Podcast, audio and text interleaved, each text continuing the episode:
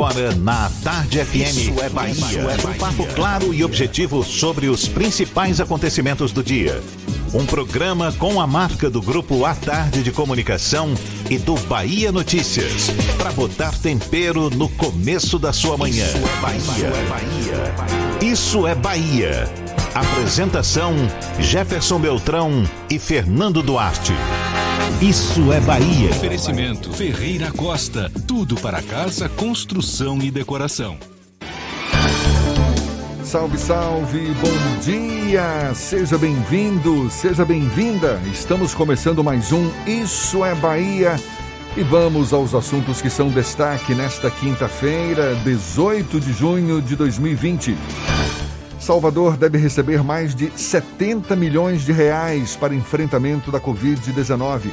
Prefeitura anuncia programa de rastreio e acompanhamento de pacientes com coronavírus. Ministério Público do Estado vai investigar invasão de deputado estadual em hospital de campanha.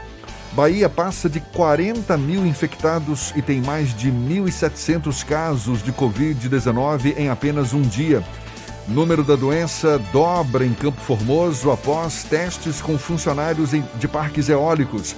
Ex-secretário da Casa Civil da Bahia, Bruno Dauster, admite falha no processo de compra de respiradores. Prefeitura de Camaçari proíbe venda e queima de fogos de artifício como medida de contenção do coronavírus. STJ nega recursos e mantém prisão de desembargadora, juiz e advogados alvos de operação contra a venda de sentenças na Bahia. Fabrício Queiroz, ex-assessor de Flávio Bolsonaro, é preso no interior de São Paulo. São alguns dos assuntos que você acompanha a partir de agora no Isso é Bahia, programa recheado de informação. Temos aqui notícias, bate-papo, comentários para botar tempero no começo da sua manhã. E junto comigo, senhor Fernando Duarte. Bom dia! Bom dia, Jefferson. Bom dia, Paulo Roberto na operação, Rodrigo Tardio, Vanessa Correia, Fábio Bastos e Igor Barreto na produção. E um bom dia para os nossos queridos ouvintes, aqueles que seguem em isolamento social, mas também aqueles que demandam sair de casa, profissionais da área de saúde, da área de segurança pública, rodoviários, metroviários, motoristas de aplicativo, motoristas de táxi, pessoas que atuam em ramos essenciais como supermercados, farmácias, pet shops, agentes de portaria, o pessoal de serviços gerais que ainda tem essa demanda de sair de casa Sejam muito bem-vindos a mais uma edição do Isso é Bahia, com direito ao já tradicional cheiro de café que Paulo Roberto traz aqui para o estúdio. Milagre! Hoje não tem, hoje não teve o cafezinho de Paulo Roberto. Tá chateado. É, olha a cara dele. tá triste, coitado. Olha, a gente lembra, você nos acompanha também pelas nossas redes sociais, tem o nosso aplicativo pela internet é só acessar a tardefm.com.br e pode também nos assistir pelo canal da Tarde FM no YouTube, se preferir pelo portal A Tarde. Estamos ao vivo também pelo Instagram do Grupo A Tarde. São vários os canais de comunicação à sua disposição para também participar, enviar suas mensagens, suas críticas, suas sugestões, elogios, tudo muito bem-vindo. Lembre aí, Fernando. O celular é o WhatsApp, na verdade, é o 71999 9910 993 11 1010. O que foi que aconteceu não, hoje? Não, não, tomou o remedinho hoje. Foi, né? esqueci o remédio. 993 11 1010 e você também pode falar com a gente pelo YouTube e pelo Instagram. Mande a sua mensagem, participe do Isso é Bahia. Tudo isso e muito mais a partir de agora para você.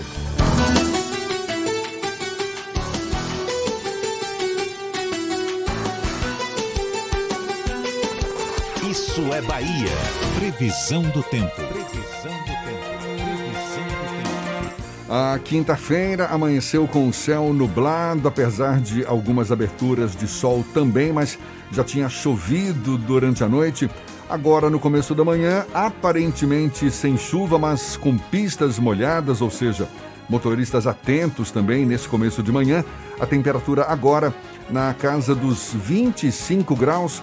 A gente tem os detalhes da previsão do tempo para esta quinta-feira com Ives Macedo. Seja bem-vindo. Bom dia, Ives. Oi, Jefferson, muito bom dia para você, meu amigo. Bom dia, Fernando, Paulinho. Bom dia para você já ligado aqui no programa Isso é Bahia da Tarde FM.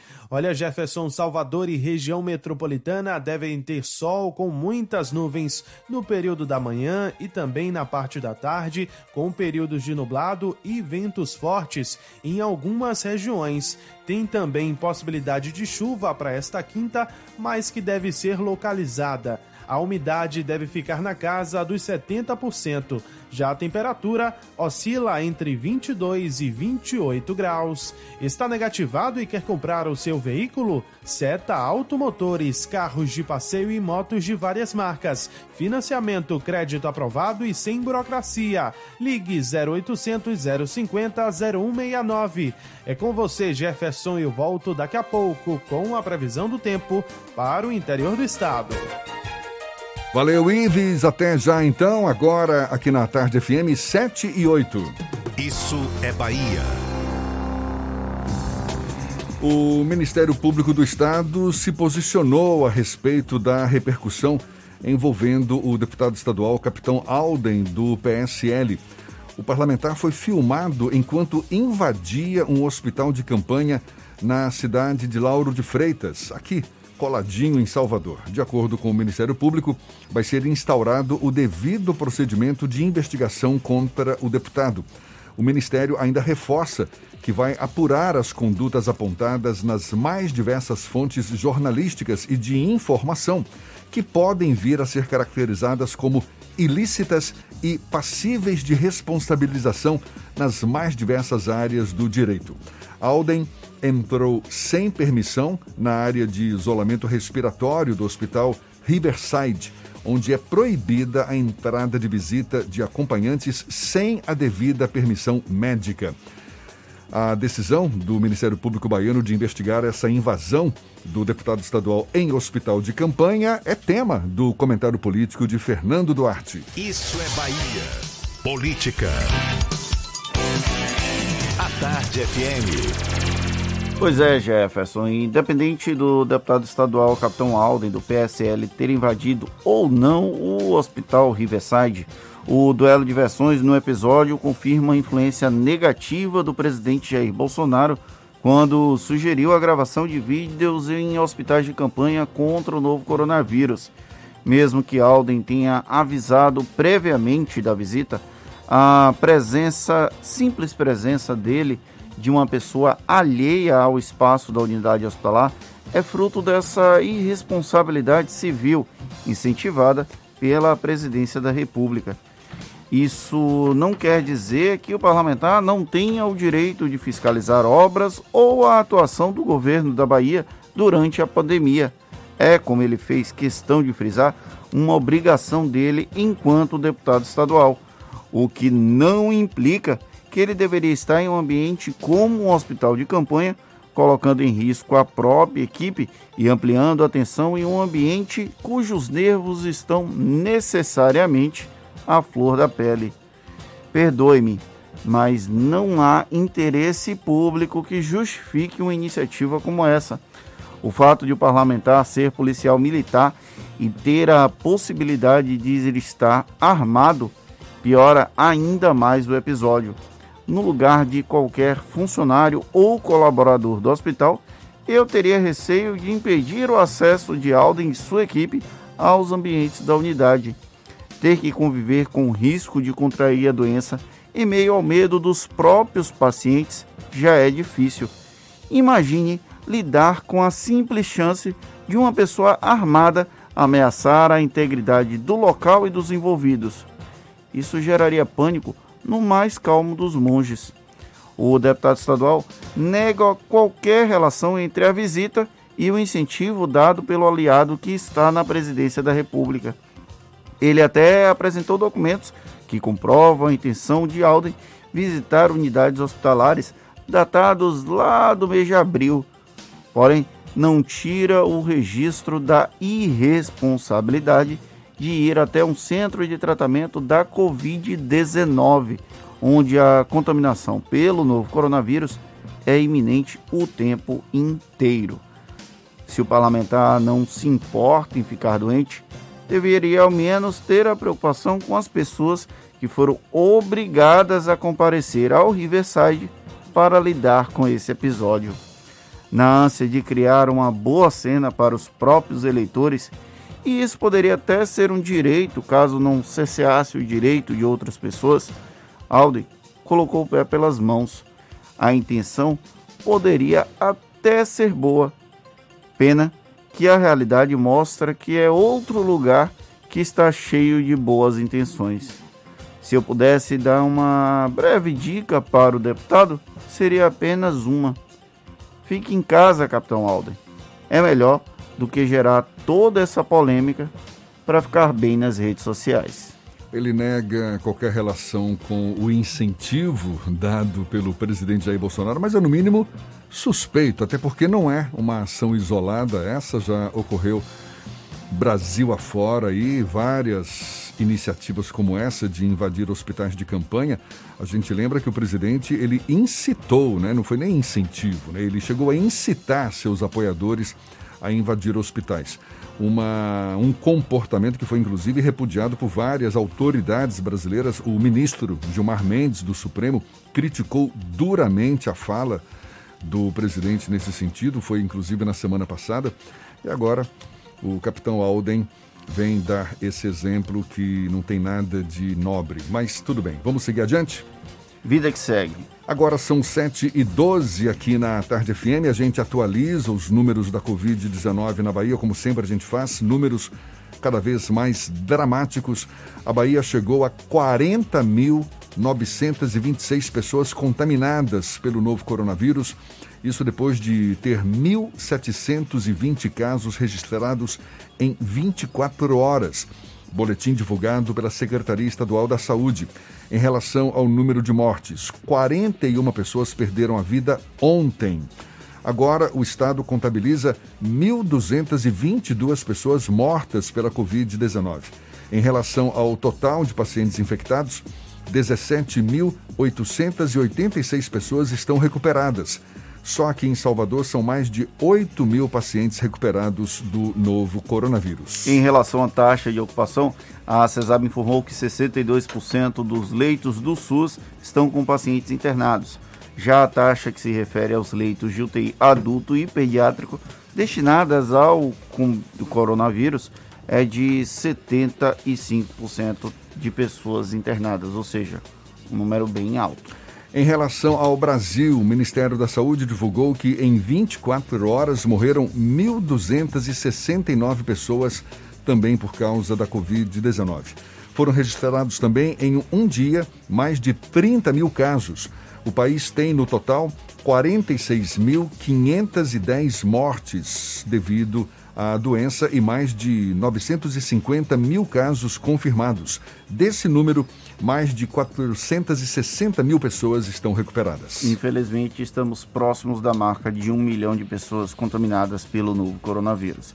E o prefeito Assemineto anunciou ontem que o presidente do Senado, Davi Alcolumbre, vai destinar 74 milhões de reais para incrementar as ações de combate ao coronavírus na capital baiana. Ao ser questionado sobre a expectativa do colapso no sistema de saúde, Neto disse que esse recurso é justamente para evitar o colapso. Salvador estava com 84% dos leitos de UTI ocupados no último domingo e ontem esse índice caiu para 75%. De acordo com o prefeito, a meta é de que este índice caia ainda mais e se estabilize em 70%. A partir daí, vai ser possível começar a flexibilizar. Lembrando que o comitê científico que apoia o consórcio Nordeste sinalizou que, em caso de 80% de ocupação das UTIs e também dos leitos clínicos, a recomendação é a adoção de lockdown. Aqui na Bahia, até o momento, não há um indicativo claro para lockdown Salvador concentra a maior parte dos leitos destinados à Covid-19 Infelizmente, se fôssemos olhar os leitos de UTI e os leitos clínicos no interior do estado, boa parte da Bahia já estaria de lockdown, já que, infelizmente, não dispomos de leitos na maior parte dos municípios. E caso esses índices de ocupação caiam, o que também pode acontecer, aí há uma tendência de flexibilização das medidas com a retomada gradual das atividades econômicas, o que muitos setores da economia torcem para que ocorra. Falando em prefeito Semineto, ele anunciou ontem um novo projeto para o sistema de saúde na capital baiana, agora batizado de Salvador Protege. Em meio à pandemia do coronavírus, o programa vai rastrear o caminho dos casos e bloquear a transmissão. O começo da iniciativa vai ser imediato em 22 unidades básicas. Para casos suspeitos da Covid-19, será feito o acolhimento na unidade básica de saúde e a avaliação do paciente. Caso não haja necessidade de internamento, a pessoa será enviada para o isolamento em casa e vai ser feito um acompanhamento remoto por teleatendimento a cada 48 horas. Se houver algum agravamento dos sintomas, o SAMU 192 deverá ser solicitado e irá até a residência para uma nova consulta presencial. O monitoramento segue até que o paciente receba uma espécie de alta. Além disso, vai ser feito um trabalho de rastreamento, identificação e avaliação de todas as pessoas que tiveram contato com o doente nos últimos dois dias. É o que nós chamamos de busca ativa e que deu certo em países como a Coreia do Sul e a própria China. Olha só, por causa da pandemia, muita gente em casa, circulação de veículos em baixa. Pois é, mas muita gente achou que o ambiente era perfeito para pisar no acelerador. O número de multas por excesso de velocidade agora chegou a 18 mil em Salvador durante a pandemia. A gente fala mais sobre esse assunto já já. Agora, 7 e 18 na tarde FM.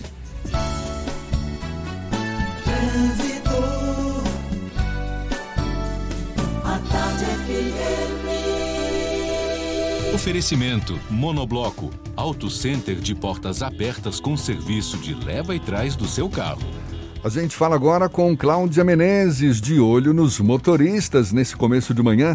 Seja bem-vinda. Bom dia, Cláudia. Muito bom dia para você, Jefferson. Um bom dia para toda a turma do Isso é Bahia. Vou falar da movimentação na região da Cidade Baixa. Já tem bastante lentidão agora na Avenida Engenheiro Oscar Pontes, nas imediações da Feira de São Joaquim, justamente por causa do movimento na feira e também no ferry boat. Isso para quem sai da calçada e vai em direção ao comércio, já pega aí todo esse trânsito na Cidade Baixa. E tem mais informação. Há semáforos em pane na cidade, na paralela, nas imediações do Parque de Exposições, na Barros Reis, próximo à ladeira do Palmiúdo e também na Avenida São Rafael, perto de um shopping.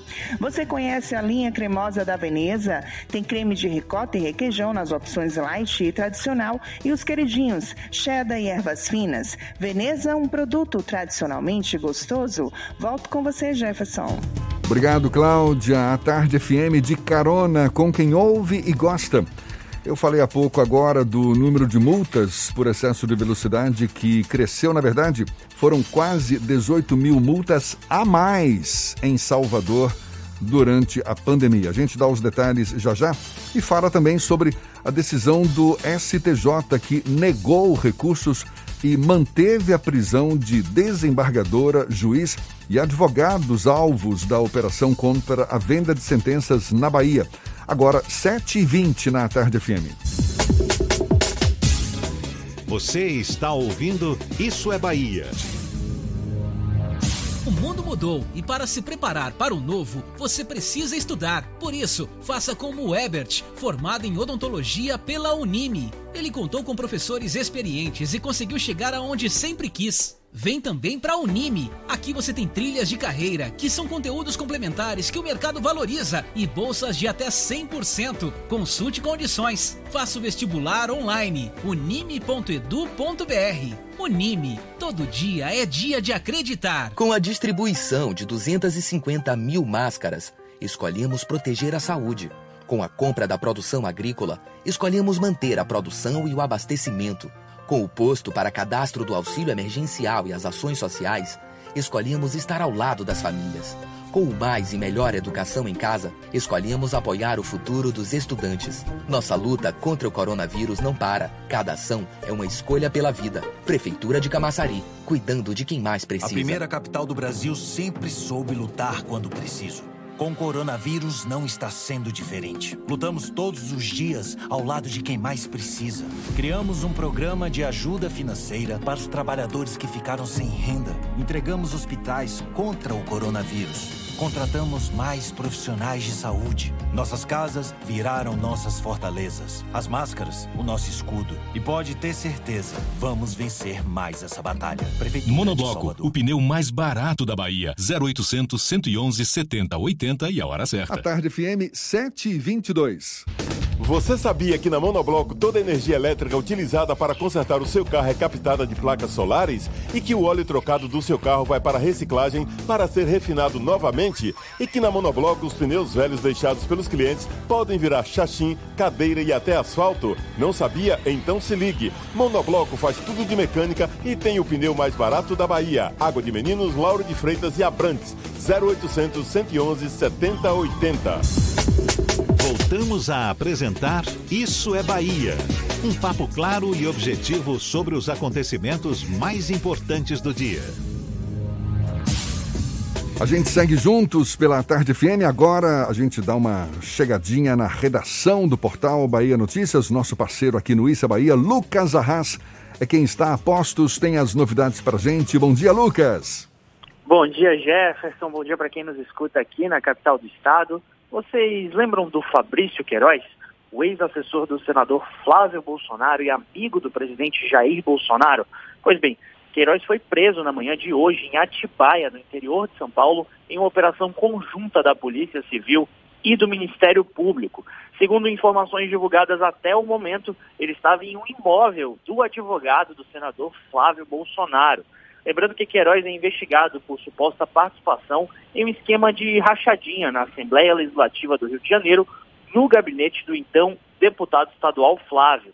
O ex-assessor teria trans, se transferido para São Paulo. Aliás, desculpa, o ex-assessor vai ser transferido para São Paulo ainda hoje e depois levado para o Rio de Janeiro, onde correm as investigações contra ele. E pré-candidato a vice-prefeito de Lauro de Freitas na chapa de Teobaldo Costa, Matheus Reis comunicou a vereadores aliados e rompeu com o empresário dono da rede Atacarejo. Suplente de deputado estadual, Reis estaria planejando voos mais altos e pode ter trocado a chapa com Teobaldo para apoiar a pré-candidatura de Mirela Macedo à prefeitura da cidade. Em troca, o PSD, partido de Mirela, apoiaria a candidatura de Matheus Reis à Assembleia Legislativa em 2022.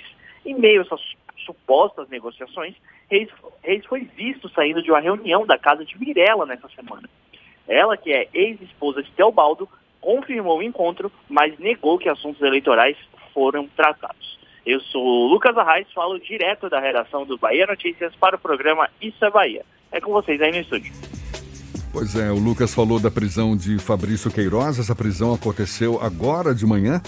Ele, ex-assessor e ex-motorista do senador Flávio Bolsonaro, teria movimentado 1 milhão e 200 mil reais em sua conta de maneira considerada atípica, segundo o relatório do antigo COAF, o Conselho de Atividades Financeiras. Vai ter muito que explicar, certamente.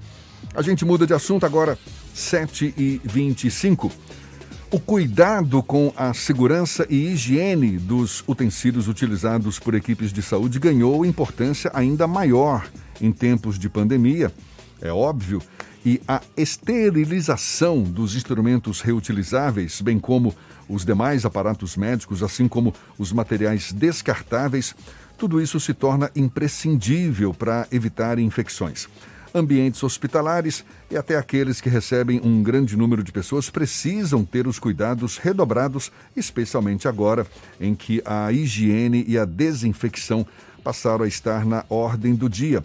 A gente mergulha mais nesse assunto conversando com a diretora técnica do grupo Esterilize Esteril, a doutora em saúde pública e professora da Universidade do Estado da Bahia, UNEB, Cristiane Purificação, nossa convidada aqui no Issa Bahia.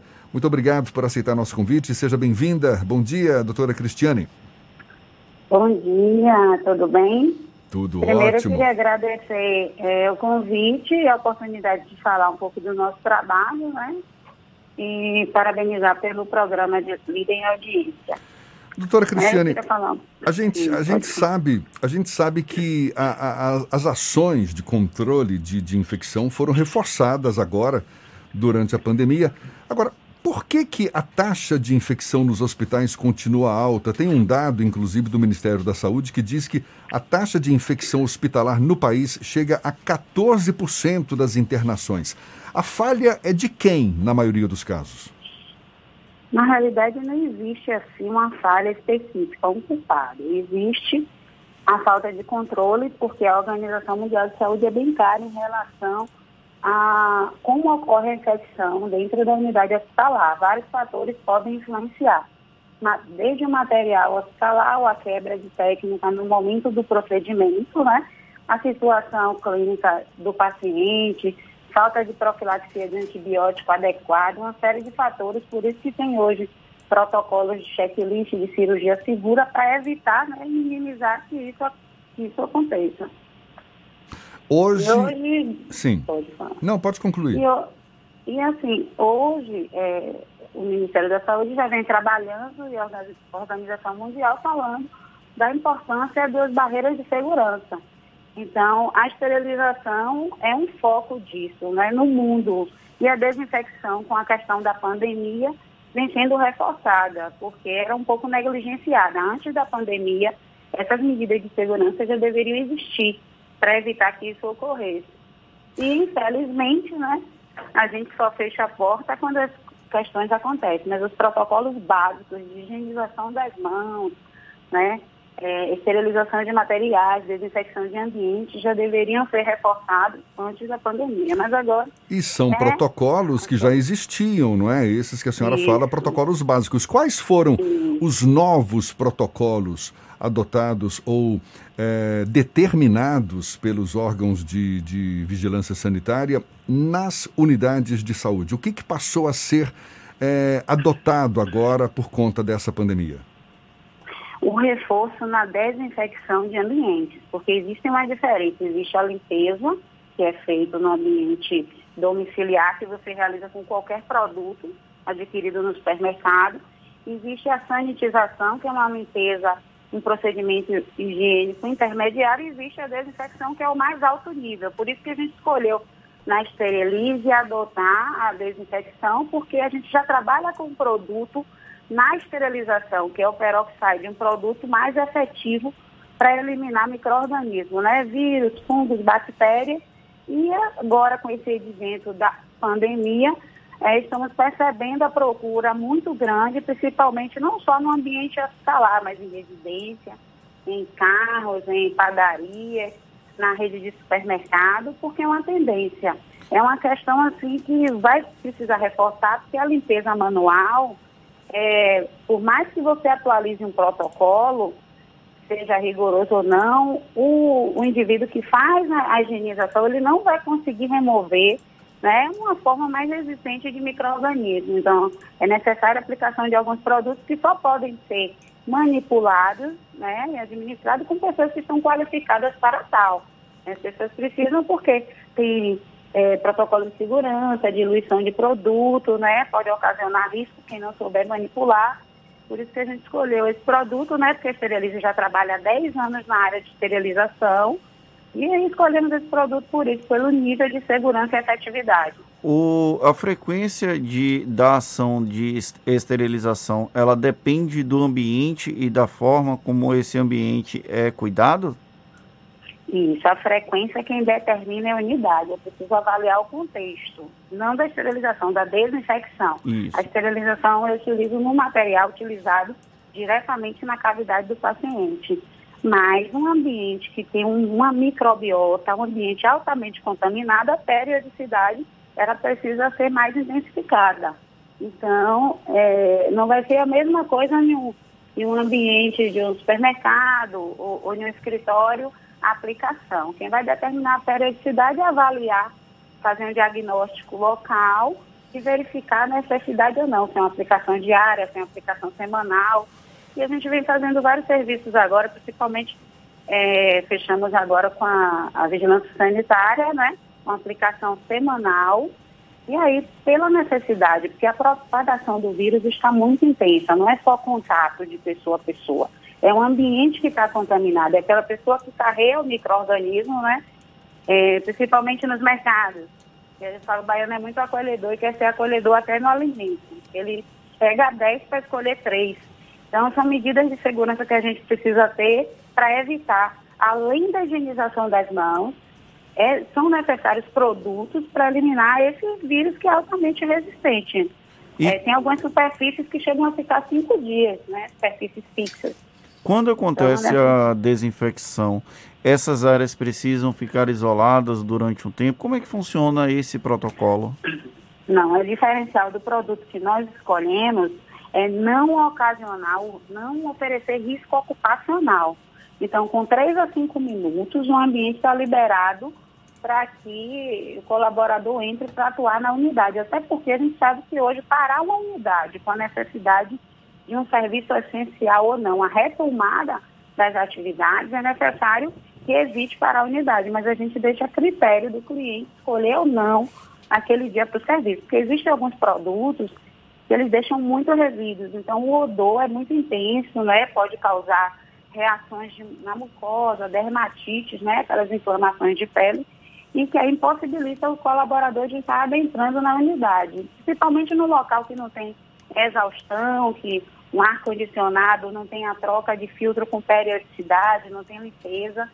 Então, às vezes uma pessoa gripa naquele ambiente fechado, né? a gente passa muito tempo no ambiente fechado, e aí todo mundo é uma gripe coletiva. Então, isso vai evitando né? A gente escolheu esse produto é, peroxide porque ele, com cinco minutos no ambiente, está liberado. Né? Ele é com névoa, não precisa tirar nada do ambiente, né? Materiais, ele não oxida, não danifica nada, porque a gente já trabalha com ele há mais de seis anos na área de esterilização, por isso da, por isso da escolha. E a gente viu, escutou os parceiros, né? Que solicitaram bastante é, a necessidade dessa desinfecção. Agora, é de extrema importância. Não adianta falar que vai intensificar é, o material, é, a higienização do ambiente de forma manual, porque uma pessoa da higienização, um protocolo de higienização apenas não consegue fazer essa remoção. E o muito importante é entender que tipo de serviço eu contrato. Verificar se eu tenho, a minha unidade tem um alvará sanitário, que é o mínimo para funcionamento, né? Se eu tenho um alvará é, sanitário para funcionamento, é, eu estou habilitada para executar tal atividade, porque a gente viu aí no início é, a produção de álcool, quantas empresas foram autuadas realizando a produção de álcools clandestinos, sem nenhum em barracões, sem nenhum protocolo de controle de qualidade, sem registro na vigilância. Doutora Cristiane, é, a senhora falou que é, é, é, o ideal é que esses produtos sejam manipulados por profissionais qualificados. Até a senhora citou Sim. esse produto que é utilizado pela, pela empresa onde a senhora é diretora técnica, de nome complicado. Aí, se puder repetir, depois eu agradeço. Esterilize. Esterilize. Não, não, não, não. O nome do produto, o nome do produto. Ah, depois... peróxido, o peróxido de hidrogênio. Que, na realidade, comercialmente okay. é conhecido como água oxigenada. Ah, então é, tá, água oxigenada. Mais fácil. Agora, qual é o risco? É, porque então, água oxigenada é um produto que está disponível no mercado. Qual o risco Sim. que as pessoas correm é, ao quererem manipular uma substância como essa sem o devido cuidado? Desenvolver alguma reação, mas a água oxigenada que está disponível no mercado, ela tem um teor de concentração menor. Então é importante ressaltar isso. Para uma limpeza, para uma desinfecção de nível de alto nível, ela tem uma concentração maior. Mas o risco é que a pessoa não vai realizar a diluição correta, ela vai se expor a dermatites, né? E, e a longo prazo desenvolver problemas respiratórios, né? Inalar, pode inalar o produto e se intoxicar. Então, por isso que a pessoa que vai realizar a aplicação, ela precisa estar devidamente qualificada, ela recebe treinamento, ela usa os EPIs, os equipamentos de proteção individual adequado, ela faz a desparamentação, que é um momento crucial para evitar que se contamine, né, principalmente o profissional de saúde que está na unidade. É, é o momento que ele se contamina mais é na desparamentação, para retirar toda essa EPI que está aplicando. E uma Então, substância. E uma substância como essa, por exemplo, em. A senhora até citou, né? Supermercados, né? O baiano tem o hábito ali de pegar 10 tomates para escolher três. É, o- acaba atingindo também os alimentos? Existe algum. Pode representar algum risco para a saúde das pessoas também? não, não atingir, né? Então, deixa só é, finalizar. Não só baiano, acho que é o indivíduo em si, a sociedade que faz isso. A gente tem uma mania de chegar no mercado, eu até me incluo. A gente tem que evitar isso, se policiar mais, principalmente agora pela pandemia. Não tem risco nenhum. Porque todo alimento que é retirado do supermercado, antes da pandemia, a gente precisa fazer a higienização adequada.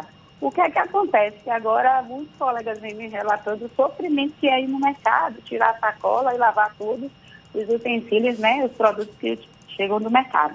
Mas a gente, o produto, ele é aplicado naquele momento, ele não vai impregnar, e cada pessoa que for pegar o seu alimento em casa vai realizar a lavagem adequada para consumir. Eu não vou chegar a pegar um, uma maçã no supermercado, chegar em casa e não realizar nenhum processo de higienização. Não é isso?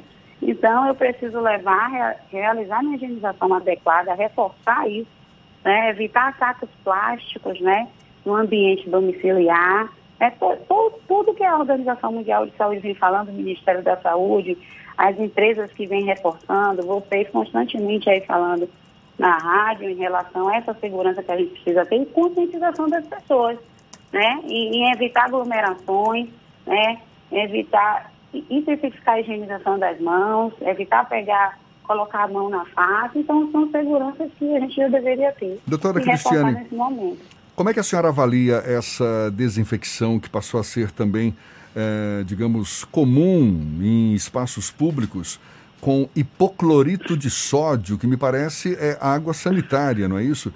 Eu, eu ouvi críticas a respeito, dizendo que, por exemplo, aqueles túneis de desinfecção, onde a pessoa passa por ele e recebe umas eh, borrifadas não é, de, dessa água sanitária, que pode ser prejudicial à pele, às mucosas. Como é que a senhora avalia essa Com, desinfecção? cer- com certeza é prejudicial. Aqueles túneis, eles foram, a intenção do Sinai Sinapec, né, do- dos estudos que eu verifiquei, é um túnel experimental, né, para realizar em um ambiente hospitalar, onde os profissionais estão paramentados, como eu falei anteriormente, um momento de maior contaminação é o momento da desparamentação. Então, para que o profissional ele retire esse aparato que ele estava lá no leito do paciente e, e sendo exposto, ele precisa passar por aquele túnel, mas ele está o quê? Com mucosas, todo paramentado, sem exposição.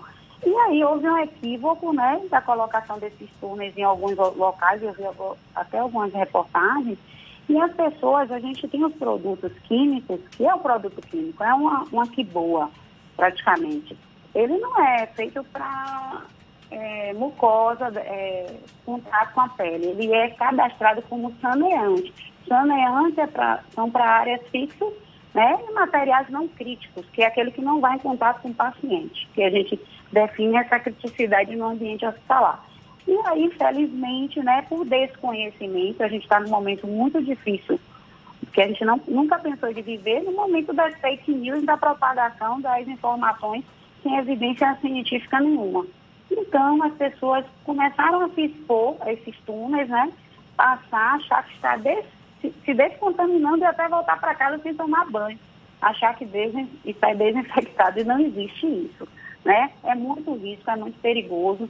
E a vigilância sanitária tem atuado nesse sentido de, de padronizar, de orientar, de reeducar, porque é um trabalho de formiguinha, mas a gente precisa entender que são saneantes não é medicação, né? tem cadastro para cosméticos, contato com pele, tem cadastro para saneantes, tem legislação para isso.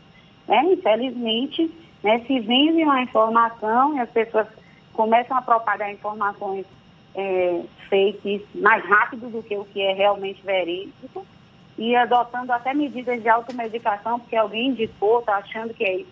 A gente precisa entender que tudo precisa de evidência científica e que um órgão fiscalizador. Mas assim, eu, eu conheço uma história de um, um túnel que foi colocado um, um um, um dispositivo desse numa cidade aqui próxima e a vigilância foi lá, certificou, porque recebeu a denúncia. Então é preciso ter muito cuidado, porque já estamos vivendo um momento de pandemia crítico. Imagine viver ainda com exposição é, a produtos químicos e lá na frente o, o indivíduo vai apresentar sérios problemas. É, Cristiane, para quem não tem é, condição de fazer uma limpeza, uma desinfecção tão ampla, quais as dicas que você dá para quando a pessoa chega em casa, como ela deve proceder para manter o máximo de cuidado possível para evitar uma contaminação do ambiente residencial. E pegando carona na pergunta do Fernando, eu já vi gente colocando tapete com água sanitária ali na entrada da casa. Aí eu acrescento perguntando se isso também seria eficaz.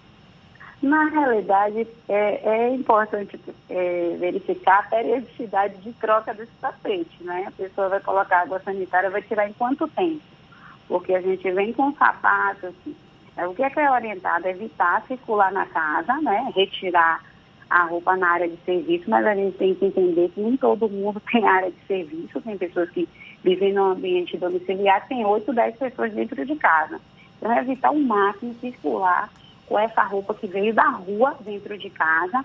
Todos os alimentos para serem consumidos precisam ir para a higienização. Isso, como eu reforço anteriormente, já era para estar fazendo essa esse protocolo, como não foi feito, quando não é feito, a gente intensifica agora, eu não posso levar um alimento para é, consumo sem realizar a lavagem adequada. Então, as pessoas precisam se conscientizar a água e a água sanitária, que não tem como fazer uma desinfecção de ambiente, porque a gente precisa também perceber se o ambiente realmente tem necessidade, né? A gente é, nós somos uma empresa comercial, né? Mas eu, a gente se preocupa muito com a segurança do paciente e do indivíduo. Eu não vou recomendar um produto para quem realmente não tem a necessidade. Então, tanto que a equipe já trabalha nesse sentido.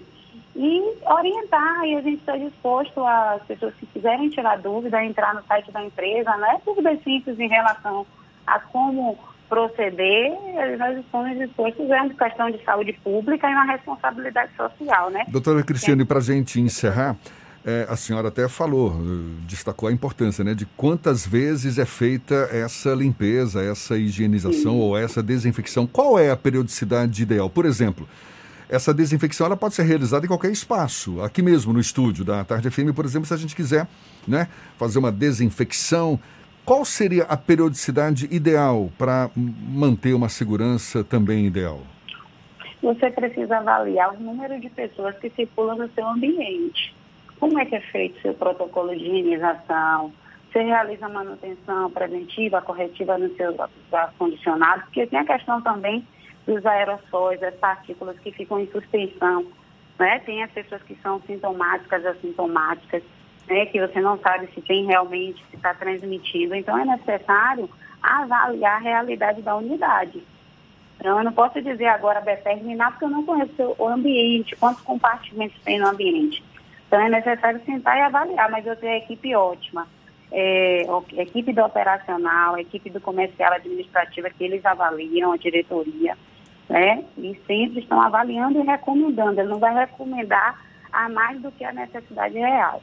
E para aquelas pessoas que não podem, como você falou, realizar a desinfecção, né? não há necessidade, pessoas não trabalham na área de saúde, elas realizam com a, com a água sanitária de forma adequada, a limpeza adequada no seu ambiente, nos compartimentos, evitando é, acumular resíduo, né? Isso é importante. E a gente vai passando por mais essa, né? Que ninguém nunca pensou de passar. É o é. problema de saúde pública séria e basta conscientização das pessoas, tá né? Principalmente, né, o que a gente viu na Barra domingo horroroso, né? Tá certo. Então, no momento é... que a gente está vivendo, os casos aumentando. É, é sair realmente quem tem necessidade de sair.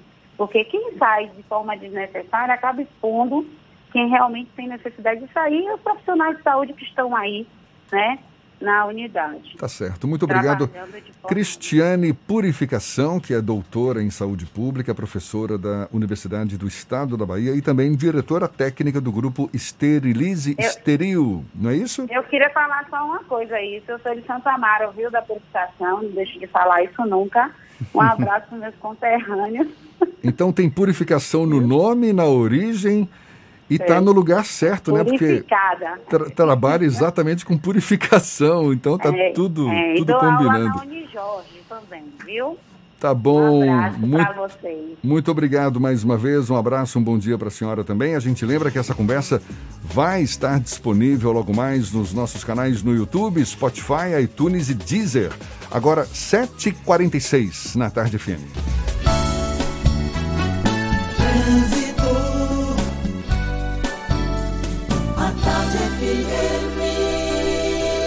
Oferecimento Monobloco, Auto Center de portas abertas com serviço de leva e trás do seu carro.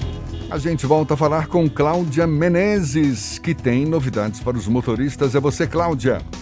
Estou de volta, Jefferson, com mais informação. Na região do Cabula já tem uma movimentação na Avenida Edgar Santos, nos dois sentidos, entre o Largo do Saboeiro e a rotatória de Naranjiba. Ainda no Cabula, a Silveira Martins tem somente uma pequena intensidade no trecho entre a UNEB e o Resgate. E vamos para outro ponto, região metropolitana, em Lauro de Freitas, a Estrada do Coco flui normalmente em direção ao litoral, mas no sentido Salvador, aí o trânsito já complica. Tem lentidão no trecho final da Estrada do Coco, isso para quem segue em direção à paralela. Dica do dia NexGard. O seu cachorro busca bolinha na grama, esconde as coisas na terra, então ele precisa de NexGard, o tablete mastigável que protege 30 dias contra pulgas e carrapatos. Volto com você, Jefferson. Obrigado, Cláudia. Tarde FM de carona com quem ouve e gosta. Ex-secretário da Casa Civil da Bahia, Bruno Dauster, admite falha no processo de compra de respiradores. Esse assunto você acompanha ainda nesta edição, agora 7h48 na Tarde FM. Você está ouvindo Isso é Bahia. Bote a máscara! Bote a máscara! Pegue logo essa visão. Bote a máscara, irmão. Bote a máscara, irmão. Bote pra se proteger. Bote pra comprar o pão. Pois se precisar sair do metrô, do busão. Não, não vacile, não. Bote a máscara. Bote pra ir trabalhar. Bote pra se proteger. O baiano bom sempre lava as mãos. Se tem álcool em gel, também deve usar. Ama, protege sabe cuidar. Bote a máscara, pegue logo essa visão. Bote a máscara, irmão. Bote a máscara, irmão. Bote a máscara, pegue logo essa visão. Bote a máscara, irmão. Bote a máscara, irmão. Se precisar sair, bote a máscara. É a Bahia contra o coronavírus. Governo do Estado. Você sabia que na Monobloco toda a energia elétrica utilizada para consertar o seu carro é captada de placas solares? E que o óleo trocado do seu carro vai para reciclagem para ser refinado novamente? E que na Monobloco os pneus velhos deixados pelos clientes podem virar chachim, cadeira e até asfalto? Não sabia? Então se ligue. Monobloco faz tudo de mecânica e tem o pneu mais barato da Bahia. Água de Meninos, Lauro de Freitas e Abrantes. 0800 111 7080. Central Papelaria. Os melhores preços e a maior variedade em material escolar e escritório da Bahia e a hora certa. A tarde FM 10 para as 8. 3369 mil. Central Papelaria, variedade assim você nunca viu. 3369 mil, é só ligar. 3369 mil. Central Papelaria, você encontra tudo em material escolar. Tudo pro seu escritório, variedade fácil de estacionar.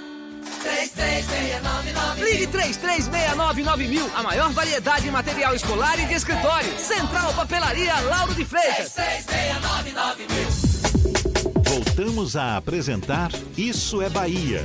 Um papo claro e objetivo sobre os acontecimentos mais importantes do dia.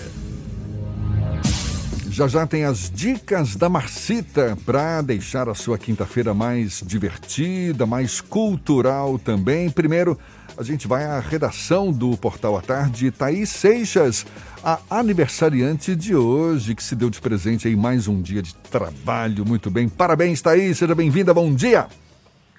Oi, Jefferson. Bom dia. Pois é, tô ficando mais nova hoje, viu? Obrigada. Bom dia, Fernando, e aos nossos ouvintes também que acompanham aqui o Isso é Bahia. Olha só, a Justiça determina que o Banco do Brasil devolva ao Tesouro da Bahia 150 milhões de reais referentes a parcelas de maio de um contrato de financiamento do Estado com o banco. A decisão acata em parte o pedido da Procuradoria-Geral do Estado, que solicitou a suspensão e prorrogação do vencimento das parcelas de maio e novembro deste ano por causa da pandemia do coronavírus. Essas parcelas devem ser relocadas para o final do contrato, sem imposição de multa, qualquer restrição cadastral ou bloqueio. A determinação partiu do juiz Manuel Ricardo Dávila, da Quinta Vara da Fazenda Pública de Salvador. O Estado fechou o contrato de financiamento com o Banco do Brasil em novembro de 2013 para custear investimentos nas áreas de segurança pública prisional, ciência, tecnologia e inovação, saúde, mobilidade urbana e infraestrutura. E o esvaziamento das praias por causa do isolamento social tem possibilitado algumas cenas inusitadas, como a da tartaruga marinha de grande porte, que depositou os ovos em plena praia da, da Barra. A cena foi registrada na noite de terça-feira e divulgada ontem pelo WhatsApp. Segundo informações da prefeitura, a desova no local é atípica por causa da grande movimentação de pessoas. Especialistas visitaram a praia ontem para localizar os ovos e encaminhá-los ao projeto Tamar. Essas e outras notícias estão no portal atardeatarde.com.br. Vamos ouvir as dicas da Macita. Shows, dança, teatro, música, diversão. Ouça agora as dicas da Marcita com Márcia Moreira. Olá, vamos às dicas para esta quinta-feira. Amanhã, 19 de junho, é o Dia do Cinema Brasileiro. Para comemorar, o Espaço Itaú de Cinema, presente em várias cidades do país, vai promover, em parceria com a plataforma LOC, um festival de pré-estreias. O projeto, batizado de Espaço Itaú Play, acontece até o dia 28 de junho. Abrindo o projeto, será exibido amanhã gratuitamente o filme Piedade, estrelado por Fernanda Montenegro. Os demais filmes da programação ficarão disponíveis por 48 horas, mediante o pagamento de 10 reais. Do total arrecadado, 20% será destinado à Associação Brasileira da Produção de Obras Audiovisuais. Programação completa você confere no site itaucinemas.com.br. E estão abertas as inscrições para o 15º Fest Aruanda do Audiovisual Brasileiro, programado para acontecer de 3 a 10 de dezembro na Paraíba. As inscrições para o festival estão abertas para longa e curta-metragem de todo o Brasil, além de mais duas categorias novas: curta universitário de TCC e videoclipe. Os interessados podem se inscrever até o dia 11 de agosto no site oficial do festival, que é festaruanda.com.br. Mais dicas para curtir de casa no meu Instagram, Dicas da Macita. Beijos e fique em casa. Isso é Bahia. Apresentação: Jefferson Beltrão e Fernando Duarte. A Tarde FM. Quem ouve, gosta. Olha só, o número de multas aplicadas a motoristas de Salvador por causa do excesso de velocidade cresceu durante a pandemia do coronavírus. Isso pelo menos nos meses de abril e maio. De acordo com a Trans Salvador, foram mais de 17.500 notificações a mais em 2020. Em abril e maio do ano passado, foram quase 44.040 multas para motoristas que circulavam em velocidade superior à máxima permitida em até 20%. Já no mesmo período deste ano, foram quase 62 mil notificações. E o Superior Tribunal de Justiça julgou ontem os recursos interpostos por investigados na Operação Faroeste, que é por esquema de venda de sentenças de por juízes e desembargadores do Tribunal de Justiça do Estado da Bahia. Na sessão, a Corte rejeitou os agravos apresentados pela defesa de todos os investigados e manteve as prisões preventivas. Foram julgados os recursos impetrados pela desembargadora Sandra Inês, o juiz Sérgio Humberto e dos advogados Márcio Duarte, Gesiane Souza Maturino dos Santos e Adailton Maturino dos Santos. Esses dois últimos eram os operadores do esquema. A Polícia Federal informou que o grupo é suspeito de corrupção ativa e passiva, lavagem de ativos, evasão de divisas, organização criminosa e tráfico de influência. Agora 7h56 na Tarde FM. Isso é Bahia. Economia. A Tarde FM. Bom dia, Jefferson. Bom dia, Fernando. Bom dia, queridos ouvintes da rádio A Tarde FM. Ontem o índice Ibovespa teve alta de 2,16% a 95.500 pontos, com o contexto macroeconômico mais favorável e a fala do ministro da Economia, Paulo Guedes, que afirmou importante retomar a discussão das reformas que estão no Congresso ainda este ano. Enquanto o dólar fechou com alta de 0,54% a R$ 5,25. Além disso, após o fechamento do mercado ontem, tivemos um importante corte na taxa Selic em 75 pontos percentuais, cortando a taxa de juros de 3% para 2,25%.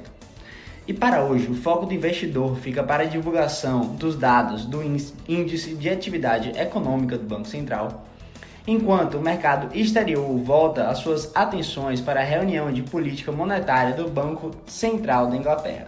Eu sou Nicolau Eloy, sócio da BP Money, a nova plataforma educacional da BP Investimentos.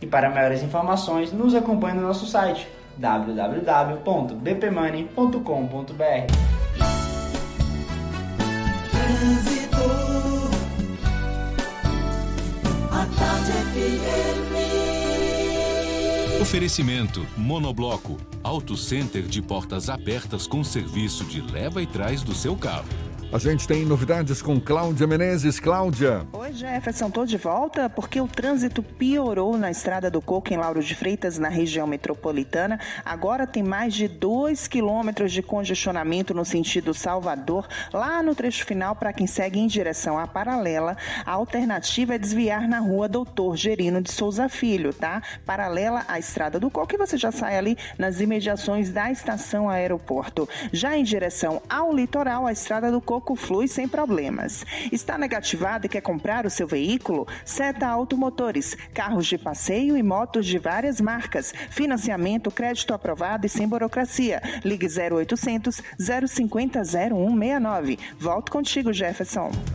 Obrigado, Cláudia. Tarde FM de carona com quem ouve e gosta. Intervalo e a gente volta já já para falar para toda a Bahia. 7h58 agora. Você está ouvindo Isso é Bahia. Assembleia Legislativa da Bahia. Plantão permanente contra o coronavírus. Autorizando o pagamento de auxílio de 500 reais para pessoas com sintomas leves da doença passarem a quarentena em um centro de acolhimento.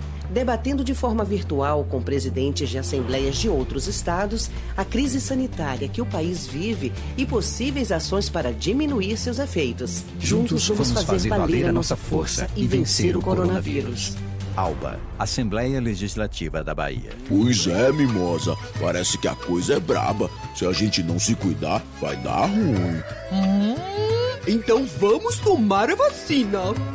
Vacinação contra a aftosa prorrogada até 30 de junho. Depois de vacinar, é só declarar em revendas de produtos agrícolas, sindicatos rurais, escritórios ou no site da ADAB. Bahia, território livre da aftosa há 23 anos. Governo do Estado. Bahia. Ao sair para vacinar, use máscara. O mundo entrou em guerra, uma guerra difícil contra um inimigo invisível e mortal. Mas como baianos que somos, fomos à luta, com ação e união, porque toda a vida importa. Dedicamos muitas UPAs pelo estado ao coronavírus. Separamos hospitais para os atendimentos na capital e no interior. Dobramos o número de leitos, investimos em equipamentos, apoiamos nossos heróis do dia a dia, ajudamos quem mais precisa com a conta de água e vale alimentação e vimos a solidariedade chegar em todo canto. Vestimos nossas máscaras, descobrimos a importância de ficar em casa. Sabemos que não está fácil, mas a guerra continua, por isso não desista. Se tiver sintomas, ligue Telecoronavírus 155.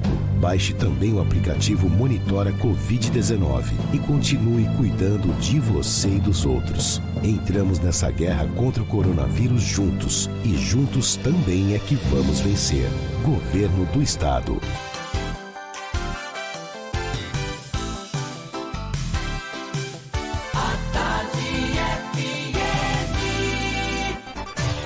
Atenção, emissoras afiliadas à Tarde FM. Em 5 segundos, isso é Bahia para todo o estado.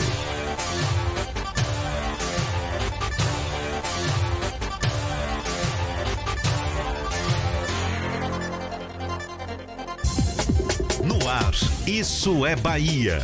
Informação com a marca do Grupo A Tarde e do Bahia Notícias. Política, segurança, saúde, cidadania. Isso é Bahia. Apresentação: Jefferson Beltrão e Fernando Duarte. A Tarde FM. Quem ouve, gosta. Salve, salve, bom dia! Seja bem-vindo, seja bem-vinda. A partir de agora, Isso é Bahia em rede com emissoras de todas as regiões do estado. E vamos aos assuntos que são destaque nesta quinta-feira, 18 de junho de 2020. Salvador deve receber mais de 70 milhões de reais para enfrentamento da Covid-19. Prefeitura anuncia programa de rastreio e acompanhamento de pacientes com coronavírus. Ministério Público do Estado vai investigar invasão de deputado estadual em hospital de campanha. Bahia passa de 40 mil infectados e tem mais de 1.700 casos de Covid-19 em apenas um dia. Número da Covid dobra em Campo Formoso após testes com funcionários de parques eólicos. Ex-secretário da Casa Civil da Bahia, Bruno Dauster, admite falha no processo de compra de respiradores. Prefeitura de Camaçari proíbe venda e queima de fogos de artifício como medida de contenção do coronavírus. STJ nega recursos e mantém prisão de desembargadora, juiz e advogados alvos de operação contra a venda de sentenças na Bahia. Fabrício Queiroz, ex-assessor de Flávio Bolsonaro, é preso no interior de São Paulo. Isso é Bahia, programa recheado de informação. Você sabe, temos aqui notícias, bate-papo, comentários para botar tempero no começo da sua manhã, nesta segunda hora também junto comigo, seu Fernando Duarte. Bom dia! Bom dia, Jefferson. Bom dia, Paulo Roberto na operação, Rodrigo Tardil, Vanessa Correia, Fábio Bastos e Igor Barreto na produção.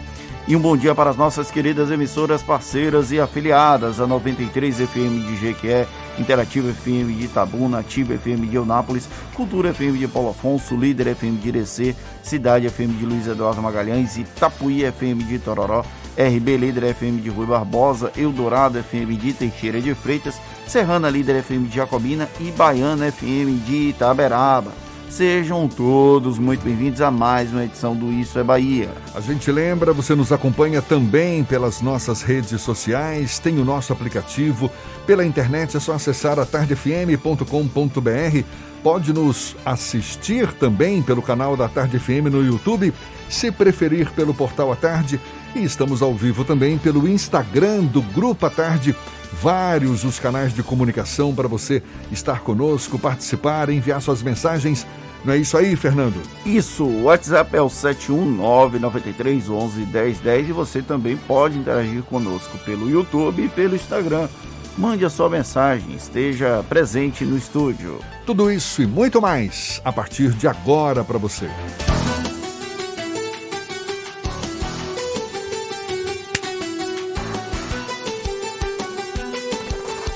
Isso é Bahia. Previsão do tempo. Previsão do tempo. Previsão do tempo. Em Salvador, a quinta-feira amanheceu com o céu nublado, já tinha chovido durante a noite, há sinal de chuva ainda no decorrer do dia. A temperatura agora na casa dos 26 graus, mas o sol também deve aparecer nesta quinta-feira. A temperatura varia de 20, 23 a 29 graus. A gente tem agora as informações do tempo para o interior do estado com Ives Macedo. Seja bem-vindo mais uma vez. Bom dia, Ives. Deixa comigo então, muito bom dia novamente para você, Jefferson. Bom dia para você do interior do estado, já na sintonia aqui do programa Isso é Bahia. Eu começo a nossa viagem pelo interior do estado falando da cidade de Madre de Deus, que deve ter sol com muitas nuvens durante o dia, com períodos de nublado e chuva a qualquer hora, mínima de 22 e máxima de 28 graus. Vamos agora para a cidade Sol, cidade de Jequitinhonha que é que tá tendo muita chuva nos últimos dias, tempo frio também, e a previsão para esta quinta é de sol com muitas nuvens no período da manhã e também da tarde, com períodos de nublado e chuva a qualquer hora, mínima de 18 e máxima de 31 graus. Você conhece a linha cremosa da Veneza? Tem creme de ricota e requeijão nas opções light e tradicional. E os queridinhos, cheddar e ervas finas. Veneza, um produto tradicionalmente gostoso. É com você, Jefferson. Eu volto amanhã com mais informações do tempo. Valeu, Ives. Até amanhã, agora 8 e 6 na Tarde FM. Isso é Bahia. Com oito votos proferidos, o Supremo Tribunal Federal já validou a constitucionalidade do inquérito das fake news. Nascido em meio a muitas críticas, o inquérito apertou o cerco contra a disseminação de notícias falsas contra ministros e contra a própria corte e acabou gerando um efeito colateral, pois respingou em grande parte do contingente de aliados do presidente Jair Bolsonaro. Em meio ao cumprimento de mandados e determinações no âmbito desse inquérito, Bolsonaro elevou o tom contra a corte ao sugerir que alguns limites estavam sendo ultrapassados. No entanto, o resultado praticamente unânime revela que o STF não pretende recuar no julgamento das fake news. Essa decisão do plenário da Suprema Corte é tema do comentário político de Fernando Duarte. Isso é Bahia. Política. Tarde FM. Faltam apenas três ministros votarem sobre a constitucionalidade do inquérito das fake news no Supremo Tribunal Federal. Marco Aurélio Melo, Celso de Mello e o presidente Dias Toffoli. E mesmo que não seja unanimidade, há uma maioria absoluta bem folgada na Suprema Corte para a manutenção do inquérito das fake news. Lembrando que ele nasceu de ofício dentro da Suprema Corte, não houve a, procura, a provocação da Procuradoria-Geral da República, como acontece no rito regular, esse inquérito é realmente eivado de problemas na sua origem, talvez inclusive no futuro, a depender da composição da Suprema Corte. Isso vem a ser até considerado aquela teoria da árvore dos frutos podres. Porém, até aqui, o inquérito das fake news é considerado válido. Ele apertou o cerco, atingiu aliados do presidente da República, Jair Bolsonaro. Os últimos dois, duas ações de grande as últimas duas ações de grande repercussão no caso desse inquérito foram o cumprimento de mandados de busca e apreensão ainda no mês de maio contra assessores, contra as, os pseudo-jornalistas que apoiam o grupo do presidente da República e também a solicitação do depoimento de deputados federais bolsonaristas.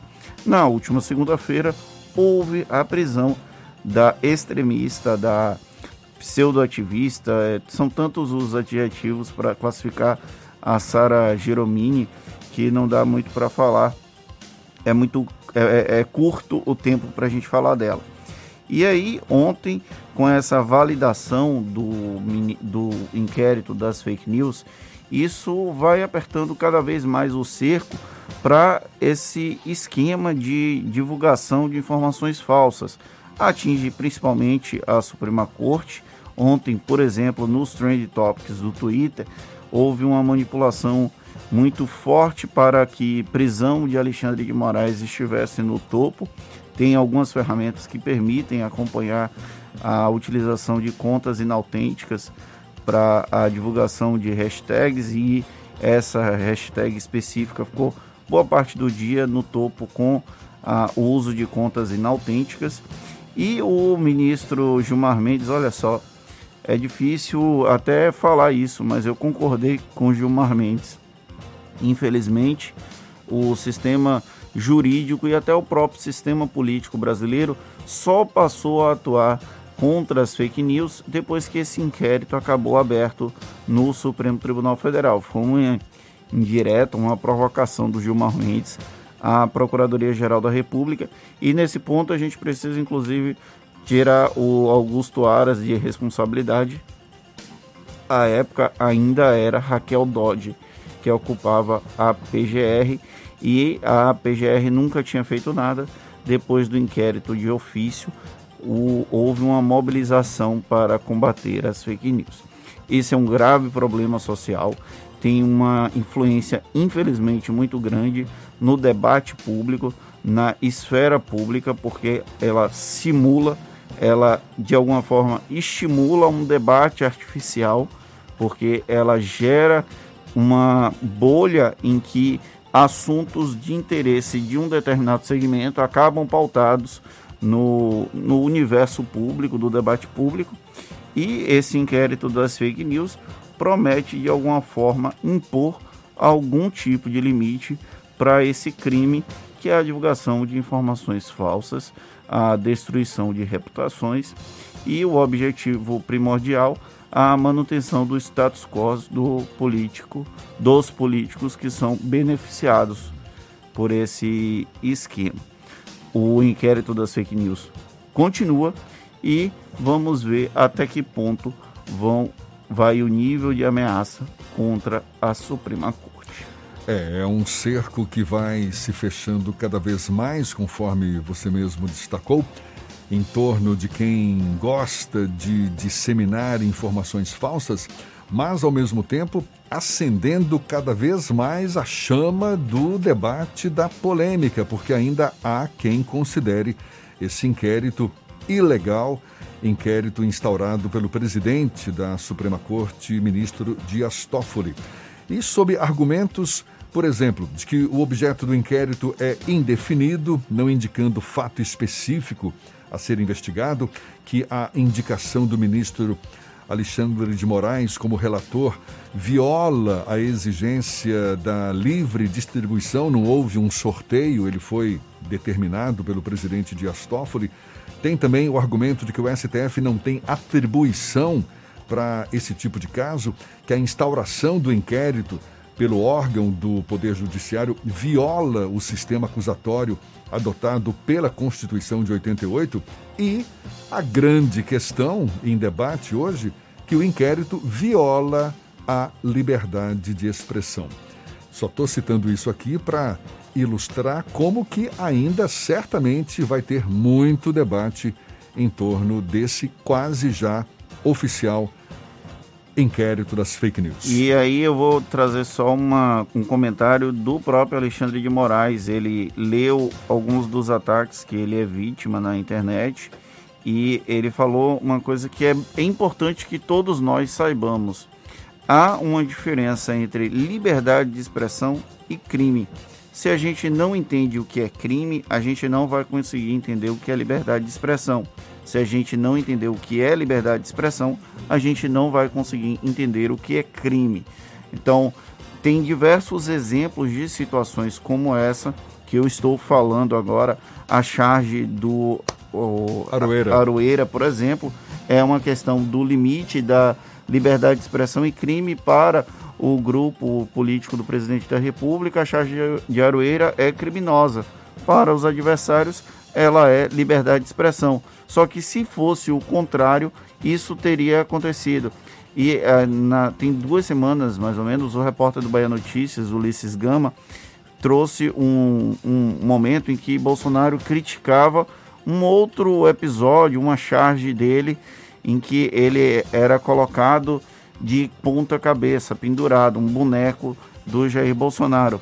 E na época em que o ex-presidente é, Lula e a ex-presidente Dilma ainda tinham algum tipo de repercussão muito grande na imprensa e ainda detinham algum tipo de parcela de poder, o próprio Jair Bolsonaro compartilhou imagens em que bonecos do Lula eram enforcados ou situações como essa. Então, as pessoas não, não conseguem identificar o limite do que é liberdade de expressão o que, e do que deveria ser crime. Eu, infelizmente, sou obrigado a concordar com o STF que é preciso impor algum tipo de limite na divulgação de informações falsas. É importante que fique claro que, exatamente, existe diferença entre liberdade de expressão e crime e também entre crime e liberdade de expressão. Pode parecer coisas iguais, mas não é. São pontos de vista diferentes e a oportunidade que estamos tendo para aprofundar, para debater esse tema é exatamente o que ocorre hoje em nível nacional, em nível de justiça máxima aí, não é? Suprema Corte Máxima do nosso país.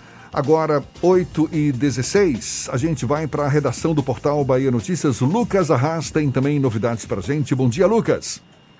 Muito bom dia, Jefferson, mais uma vez. Bom dia, Fernando. Vamos dar algumas atualizações sobre a operação da Polícia Federal de hoje, da manhã de hoje, inclusive prendeu o ex-assessor do senador Flávio Bolsonaro.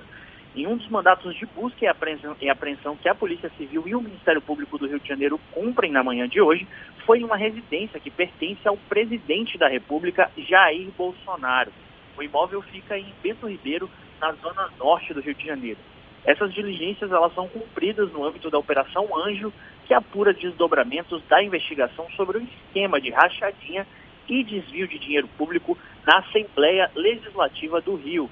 Lembrando que Flávio Bolsonaro, filho do presidente, cumpriu um mandato no Legislativo Estadual Fluminense. De acordo com a Polícia Civil, o imóvel de Bolsonaro, que foi alvo de mandato hoje, foi usado como comitê da campanha eleitoral do presidente. Mas, atualmente, quem morava na residência era Alessandra Esteves Martins, ligada ao gabinete de Flávio no Senado e parte da equipe de apoio do parlamentar no Rio de Janeiro. Informações do Ministério Público Estadual também indicam que ela foi servidora da Alerj, casa legislativa também investigada por esses esquemas de rachadinha. Além de Alessandra de Queiroz, outros alvos dessa operação são a ex-servidora Luísa Paz Souza e ainda o funcionário do Legislativo Fluminense, Matheus Azeredo Coutinho. Quem também foi alvo na manhã de hoje foi o advogado Luiz Gustavo Couto Maia. Lembrando que Queiroz foi preso na manhã de hoje, ele estava em um apartamento de um advogado ligado também a Flávio Bolsonaro. Eu sou Lucas Arraes, falo direto da redação do Bahia Notícias para o programa Isso é Bahia. É com vocês aí no estúdio. Olha, o crescimento nos casos da Covid-19 no município de Campo Formoso, no interior do estado, esse foi o motivo pela contaminação de trabalhadores de dois parques eólicos que estão sendo construídos na região. É o que confirma a prefeita do município, Rose Menezes. O número de pessoas infectadas saltou de 14 para 32. Segundo a prefeita, em testagens feitas no último fim de semana, dos 235 colaboradores, 16 testaram positivo. A prefeita avalia que o fluxo de pessoas de fora do município nas empresas pode ter causado essas contaminações.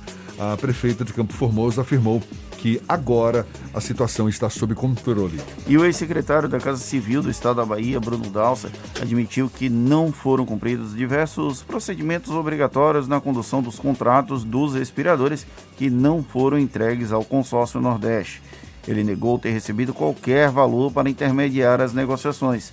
Dalsas foi apontado pela dona da empresa Hempcare, Cristiana Prestes Tadeu, como a pessoa com quem ela fez as tratativas do contrato. Ela disse que o secretário teria autorizado a compra dos respiradores nacionais depois de os respiradores chineses terem apresentado problemas em outros estados. É, Bruno Dauster admitiu que diversos procedimentos que são obrigatórios para resguardar os contratos públicos não foram seguidos ele atribuiu o descumprimento à urgência da pandemia. Dauster disse ainda que não conhece o empresário Paulo de Tasso, dono da empresa Bio, Bioge, Biogel Energy. Por favor? Biogel Energy. Isso, que é a fornecedora dos respiradores no país. O ex-secretário pediu exoneração da Secretaria da Casa Civil da Bahia na mesma semana em que foi deflagrada a Operação Ragnarok da Polícia Civil. Agora, 8h20, temos notícias também da região de Tororó. É, Emile Michele Emily Michele, Emily Michele, da Itapuí FM, quem fala conosco. Bom dia, Emily. Bom dia, Jefferson. Bom dia, Fernando. Bom dia, ouvintes aí do Isso é Bahia. Pois é, Jefferson. É, em Tororó subiu aí para 22 o número de casos de coronavírus no município de Tororó.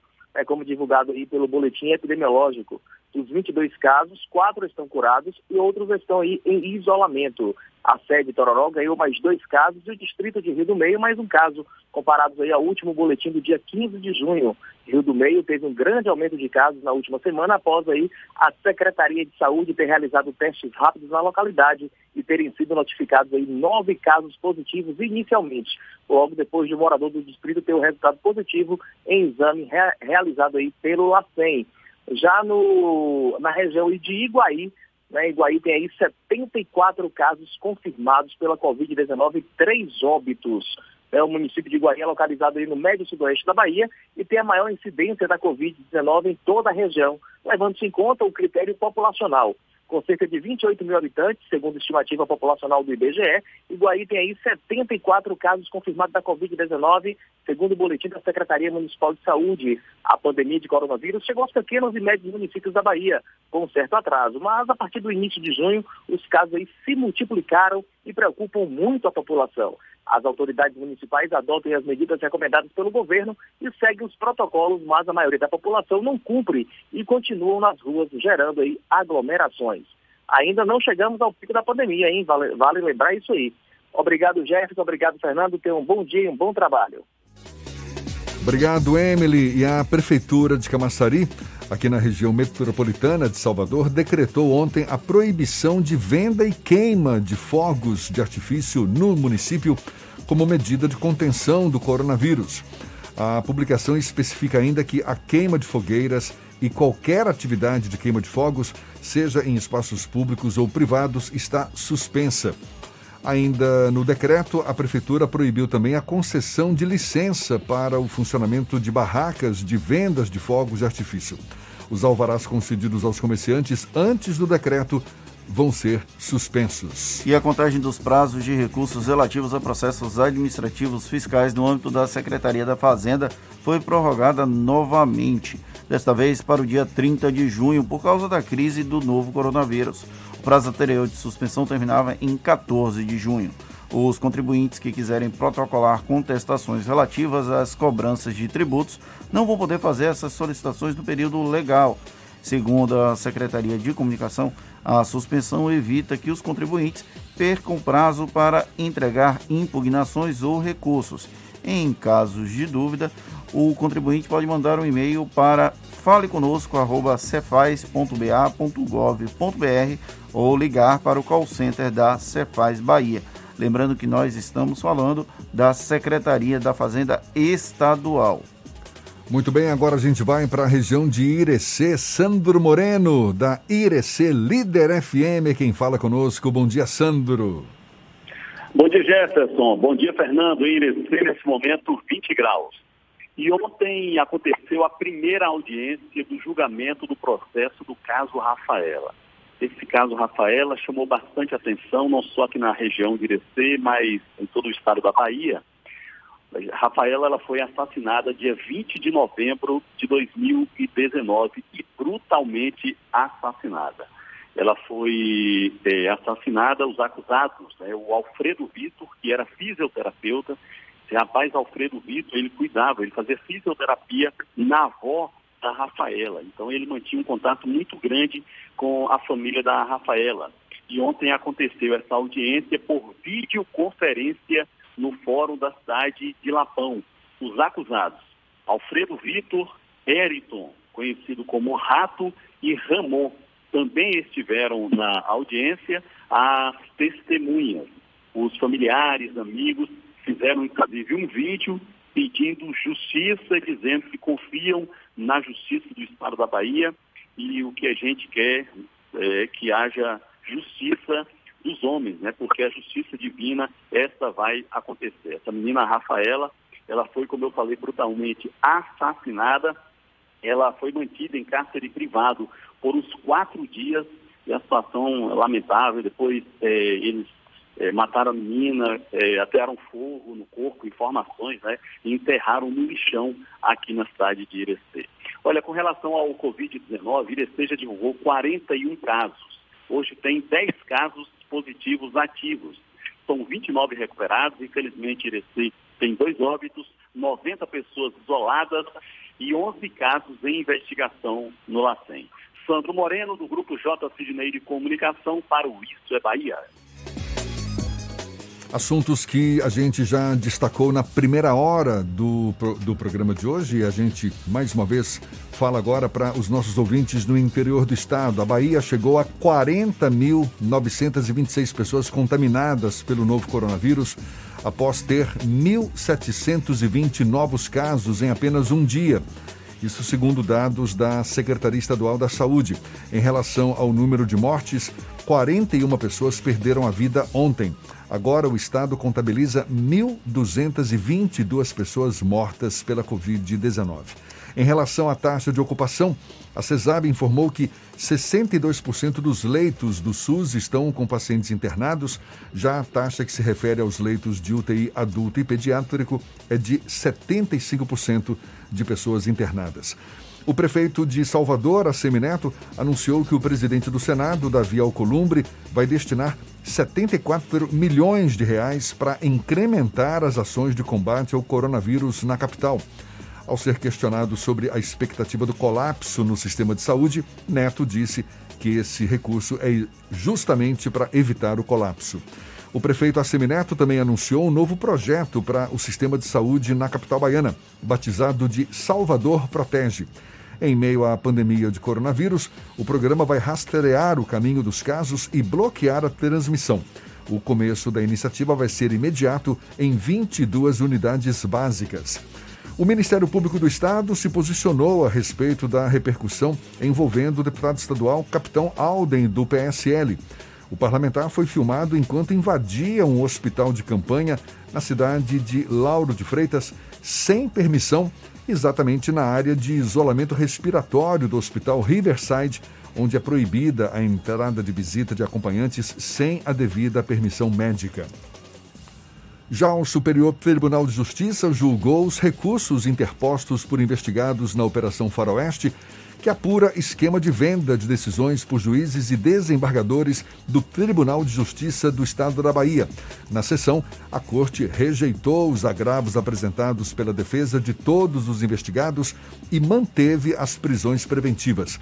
A Polícia Federal informou que o grupo é suspeito de corrupção ativa e passiva, lavagem de ativos, evasão de divisas, organização criminosa e tráfico de influência. E Fabrício Queiroz, ex-assessor e ex-motorista do senador Flávio Bolsonaro, foi preso em Atibaia, interior de São Paulo, na manhã desta quinta-feira. Ele estava em um imóvel de um advogado do parlamentar. Policial militar aposentado, Queiroz movimentou 1 milhão e 200 mil reais em sua conta de maneira considerada atípica segundo o relatório do antigo Conselho de Atividades Financeiras, o COAF. Agora, 8 e 28 a gente faz o intervalo e volta já já, é um instantinho só.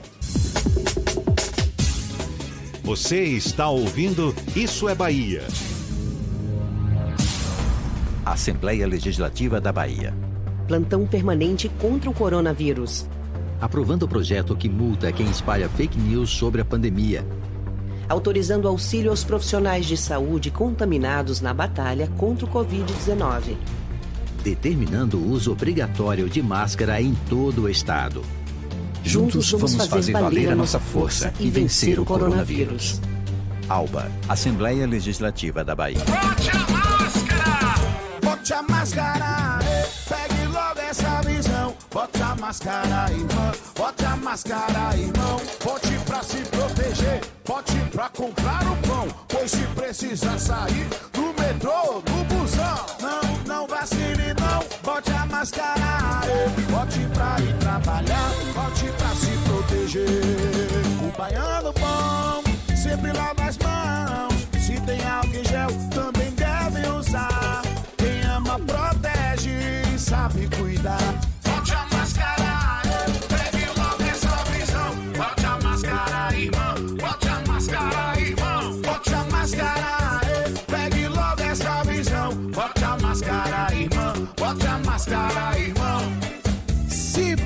Sair, bote a máscara! É a Bahia contra o coronavírus. Governo do Estado! A tarde FM. Trânsito. A tarde FM. Oferecimento Monobloco, Auto Center de portas abertas com serviço de leva e trás do seu carro. A gente volta a falar com Cláudia Menezes. Tem novidades para os motoristas. Cláudia. Tô de volta, Jefferson. E o trânsito na Estrada do Coco continua travado em Lauro de Freitas, no sentido Salvador. Quem vai em direção à paralela pega todo esse congestionamento agora. Esse trânsito é por causa dos reflexos de uma perseguição policial que terminou em acidente na Estrada do Coco, envolvendo um carro e uma moto. Já no sentido litoral, a Estrada do Coco está fluindo bem, mas tem uma pequena retenção no trecho inicial nas imediações de um hospital.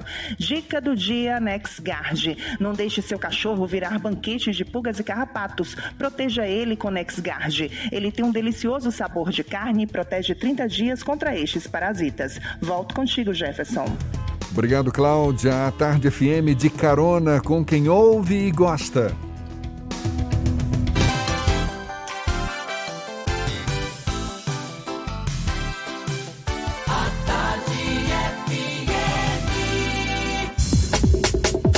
Voltamos a apresentar Isso é Bahia. Um papo claro e objetivo sobre os acontecimentos mais importantes do dia. É, um dado que já era de se esperar: o setor de serviços tem o pior resultado da história. Isso por causa dos efeitos dos reflexos negativos da pandemia sobre a economia. Os resultados da pesquisa mensal de serviços do Instituto Brasileiro de Geografia e Estatística, o IBGE, dados divulgados ontem, são os piores da série histórica iniciada em 2011. No Brasil, a queda recorde foi de 11,7% e na Bahia, em abril, foram registradas reduções inéditas, tanto em relação a março, uma queda de 21%, quanto a abril de 19, né, do ano de 2019, do ano passado, em relação a abril, a queda foi de mais de 29%. Esse é o terceiro recuo consecutivo e o mais intenso da série histórica iniciada em janeiro de 2019, segundo destacou o próprio IBGE. De março para abril, quase todas as 27 unidades da federação apresentaram recuos no volume de serviços prestados. Houve crescimento apenas em Mato Grosso, com 9% a mais. No país como um todo, os serviços acumulam queda de 4,5% de janeiro a abril de 2020, com resultados positivos apenas em Rondônia e no Amazonas. No acumulado dos 12 meses encerrados em abril, os serviços também seguem em baixa na Bahia, um desempenho bem inferior ao nacional. Mais detalhes sobre esse assunto você acompanha numa reportagem ampla na edição de hoje do Jornal à Tarde, também pelo portal à tarde. E falando em Jornal à Tarde, o jornal publica na edição de hoje o caderno A Tarde Municípios Especial, Todos contra o Coronavírus. O caderno resgata uma tradição histórica do Grupo à Tarde, que é de prestigiar também o interior do estado e dar espaço para as prefeituras mostrarem, sobretudo neste momento difícil, que a necessidade da informação é imprescindível, especialmente agora sobre as ações de combate ao novo coronavírus. Esse projeto envolve as demais empresas do grupo, como o Jornal Massa, o Portal à Tarde e também a À Tarde FM, que esta semana vem realizando uma série de entrevistas com prefeitos da Bahia exatamente sobre essa questão. Hoje, na quarta entrevista da série, a gente conversa com o prefeito de Luiz Eduardo Magalhães, município do extremo oeste da Bahia, Osiel Oliveira, também nosso convidado no Isso é Bahia. Seja bem-vindo. Bom dia, prefeito. Bom dia. Prefeito Luiz É, Eduardo. Bom dia, bom dia para toda a Bahia, através aí do Maravilha. Seja, Ouvindo. Seja bem-vindo, então. Luiz Eduardo Magalhães, a gente sabe, é uma das maiores economias do Estado. Isso tem facilitado o combate à Covid-19 ou houve, mesmo assim, um impacto, digamos, preocupante nas finanças do município, de forma a comprometer outros serviços prestados pela Prefeitura, como vem ocorrendo em grande parte dos municípios baianos.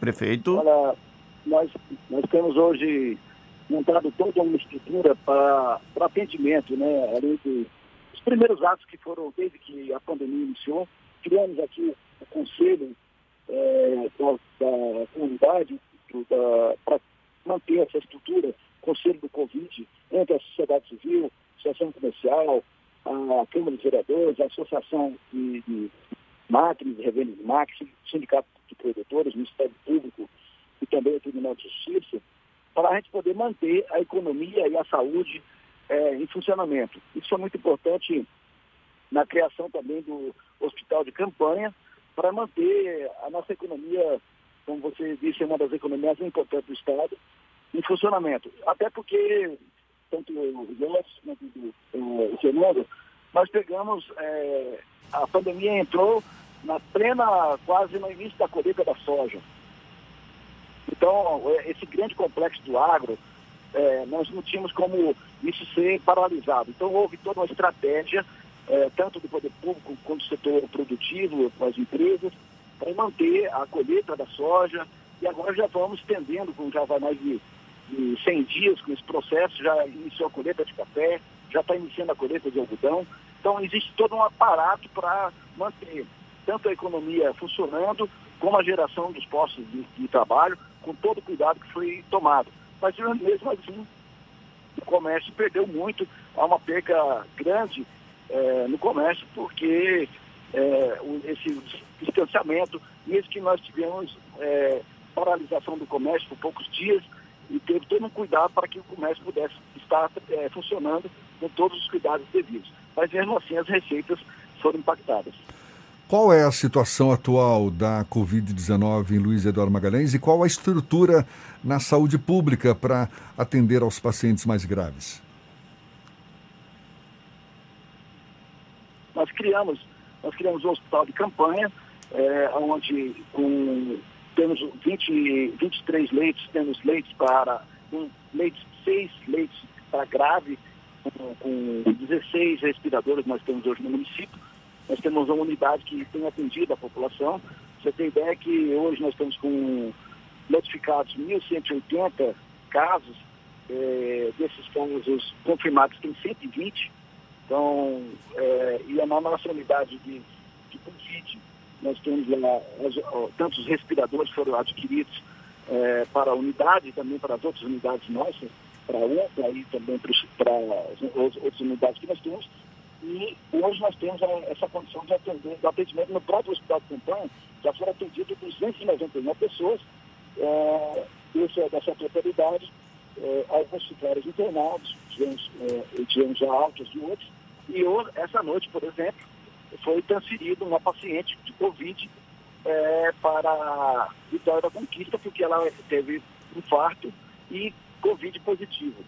Então, hoje está sendo transferido, porque a nossa unidade de referência para o Covid é o Hospital HO em Barreiras. Mas quando ocorre é, uma regulação do Estado, é, que é uma determinação do governo do Estado, o governador Rui Costa é, criou essa plataforma e nós, a parte de radiologia é feita lá em Conquista. A ideia hoje estava internada e essa noite foi transferida para Conquista para fazer cirurgia cardíaca de Covid positivo. Então, é, nós temos todo o atendimento e temos dado a condição da população aqui ser atendida. É importante também é, essa participação é, nossa dentro desse contexto, porque Eduardo é uma cidade diferenciada nós exportamos para mais de 50 países do mundo. Então, nossos produtos são exportados, nós temos uma convivência muito grande da economia. E esse, esse setor, o agro, não para. Ele, ele é uma produção dia e noite, a produção funciona. Então, é, todo esse cuidado na produção, ele é muito importante. Mas nós temos essa condição de atendimento aqui na nossa cidade. Então, toda a de, de, controle do Covid, ele é feito com uma equipe que foi preparada, treinada, são, temos lá médicos, nós temos também a parte da polimedicina, que também funciona para os pacientes que são atendidos.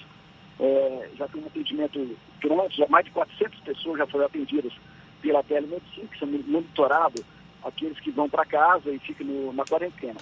Então existe todo um aparato que nós estamos feito, temos feito aqui para que nós possamos manter saúde e economia funcionando. Tanto que é, a nossa cidade, como eu disse antes, ela é uma cidade diferenciada. Aqui nós movimentamos muito com, com o Centro-Sul, São Paulo e também é, a parte de exportação da cidade de Impera. Então, isso tudo, nós tomamos uma série de providências e, junto com o Conselho, a gente está tomando as providências, seja nos decretos, as barreiras de contenção nas entradas da cidade, de monitoramento de entrada e saída das pessoas.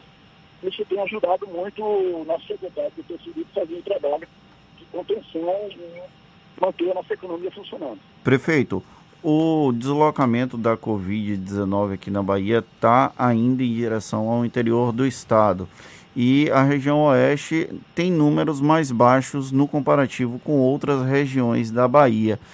A que o senhor deve, é, ao, ao que o senhor explica, justifica essa questão da região oeste ter demorado um pouco mais para ter uma emergência maior de casos no comparativo com outras regiões? Foram tomados cuidados prévios que outras regiões não tomaram ou foi uma questão do próprio deslocamento da, da situação da pandemia?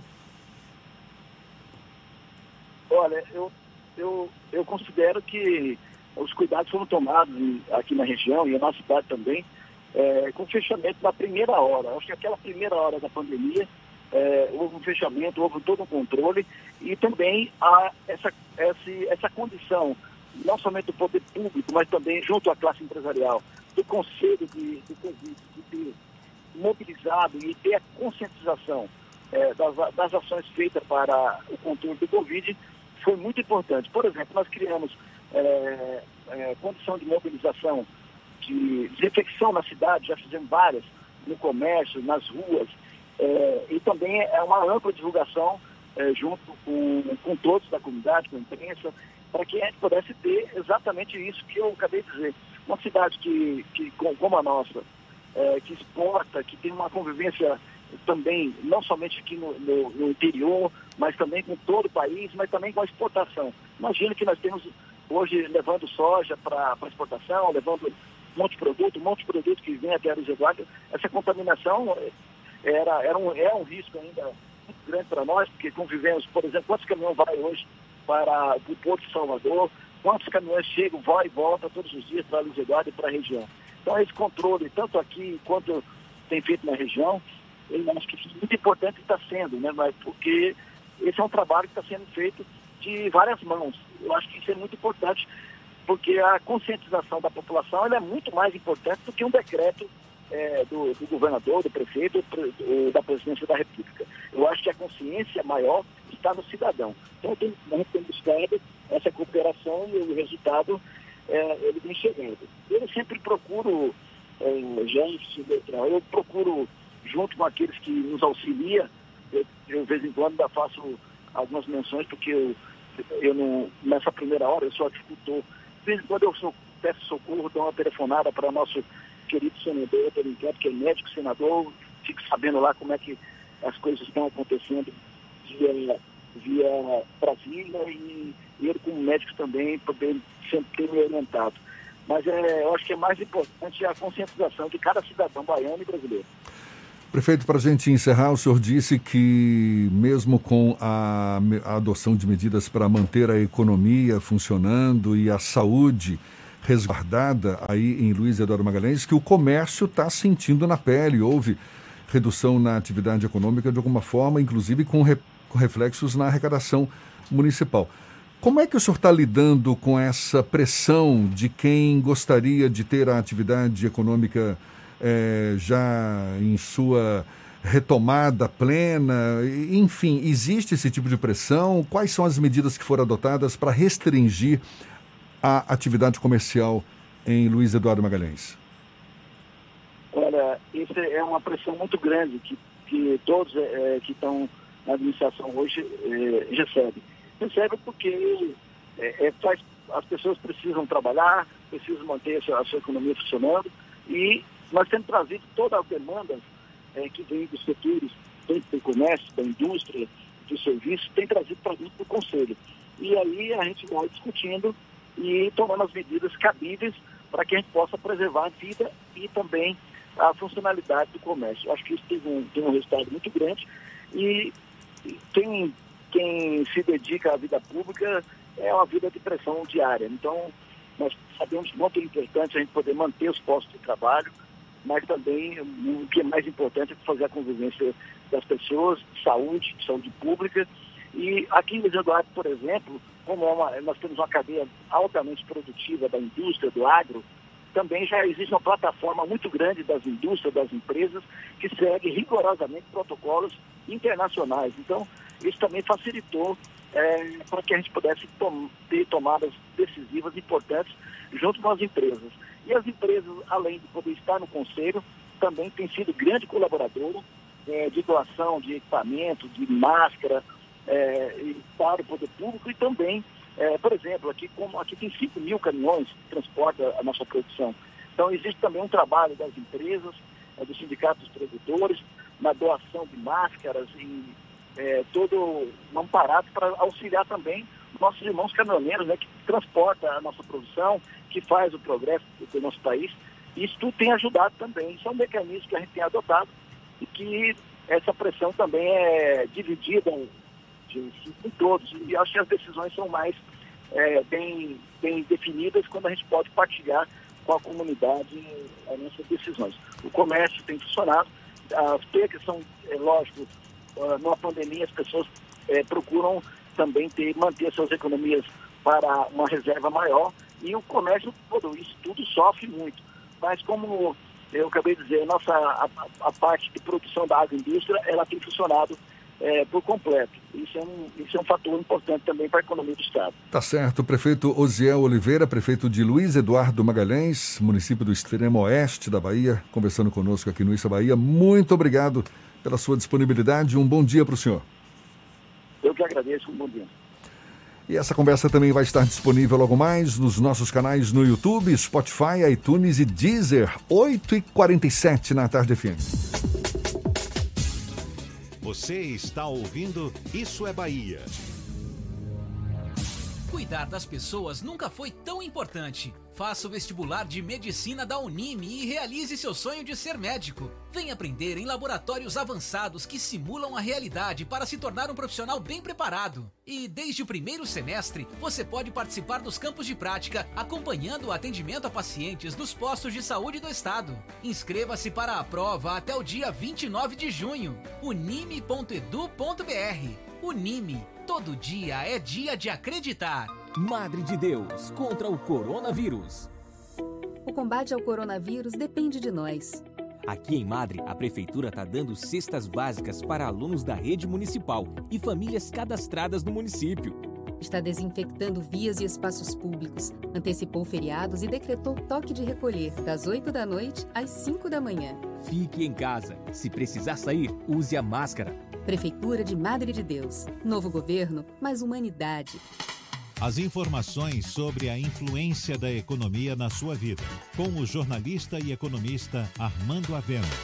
Falando de economia. O ano de 2020 não começou na Bahia. Afinal, por aqui, o ano só começa depois do carnaval.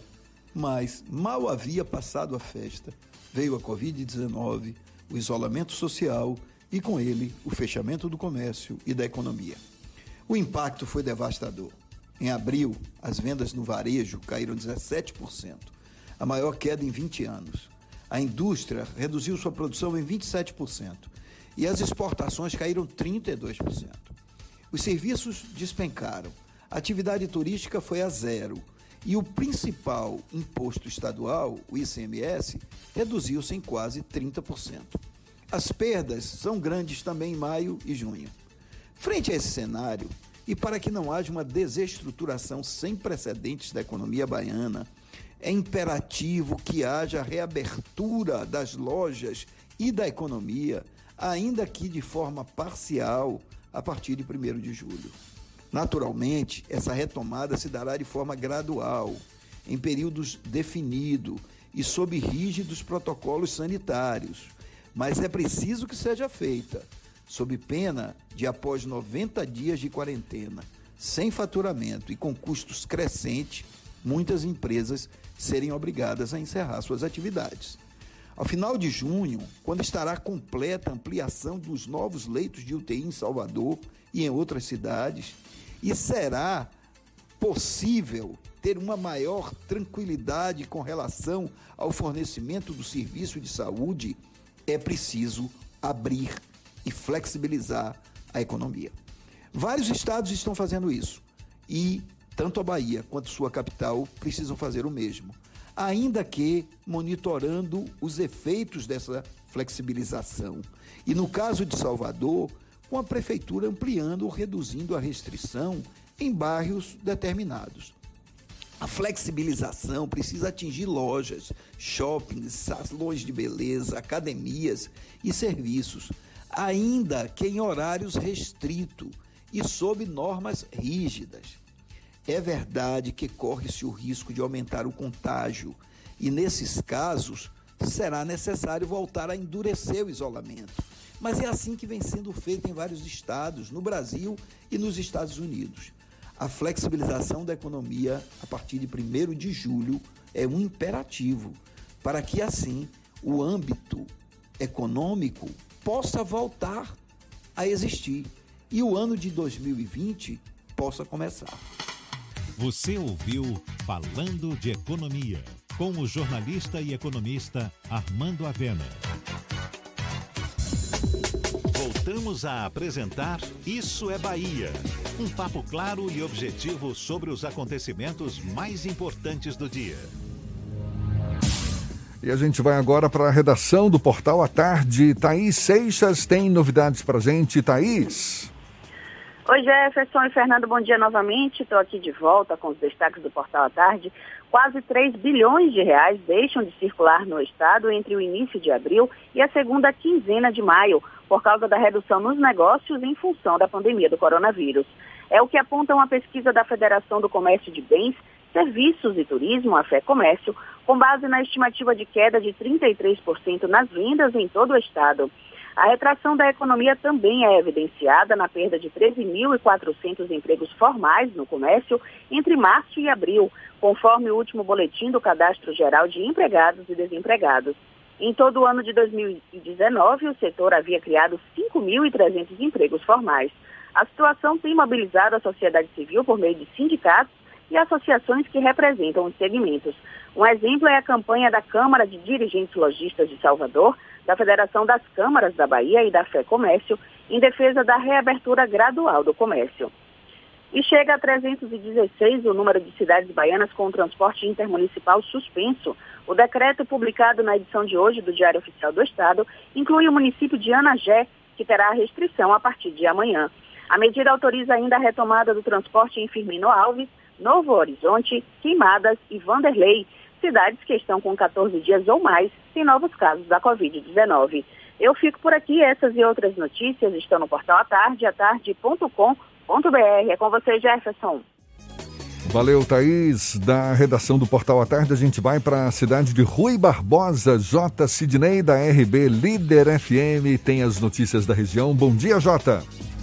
Bom dia, bom dia. Estamos começando a nossa participação aqui do estúdio da RB Líder FM e hoje queremos falar sobre a campanha de vacinação contra a febre aftosa. Nós temos aqui na região um grande rebanho e atenção, gente, a campanha foi prorrogada até 30 de junho na Bahia.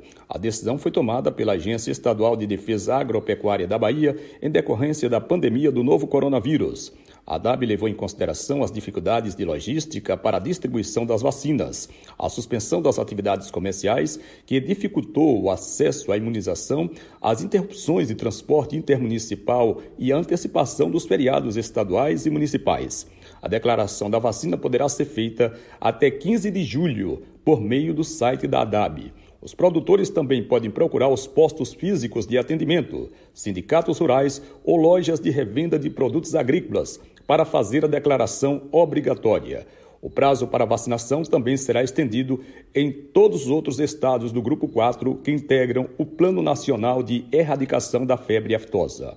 Então, lembrando mais uma vez que a campanha vai até 30 de junho na Bahia. São essas informações desta manhã, J. Sidney, para o Isso é Bahia. Maravilha, e agora a gente vai para o extremo sul do estado. Vamos para Teixeira de Freitas. É o Tiago Ramos, da Eldorado FM, quem tem as notícias da região. Bom dia, Tiago.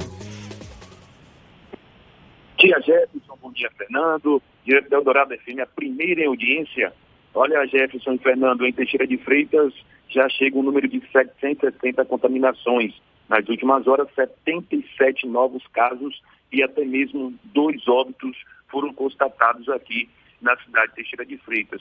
Esses últimos dois óbitos ocorreram na UPA e no Hospital Municipal. As mortes confirmadas durante as últimas horas foram de um homem de 51 anos que faleceu na última na, na última, nas últimas 24 horas, no, aí dia 13 de junho, e também um homem de 67 anos de idade, que acabou falecendo aí também no Hospital Municipal, aqui em Teixeira de Freitas, e aí fica aí o alerta aqui com relação ao crescimento dos números da Covid aqui, tanto Teixeira de Freitas quanto na região. Já na cidade de Maraju, 299 casos positivos do Covid são registrados aí é, com é, aguardando resultados aí, 14 resultados com seis óbitos na cidade aí de Itamaraju. Já em Mucuri, temos aí, ah, já confirmados aí os casos da Covid, 98 casos confirmados, com dois óbitos.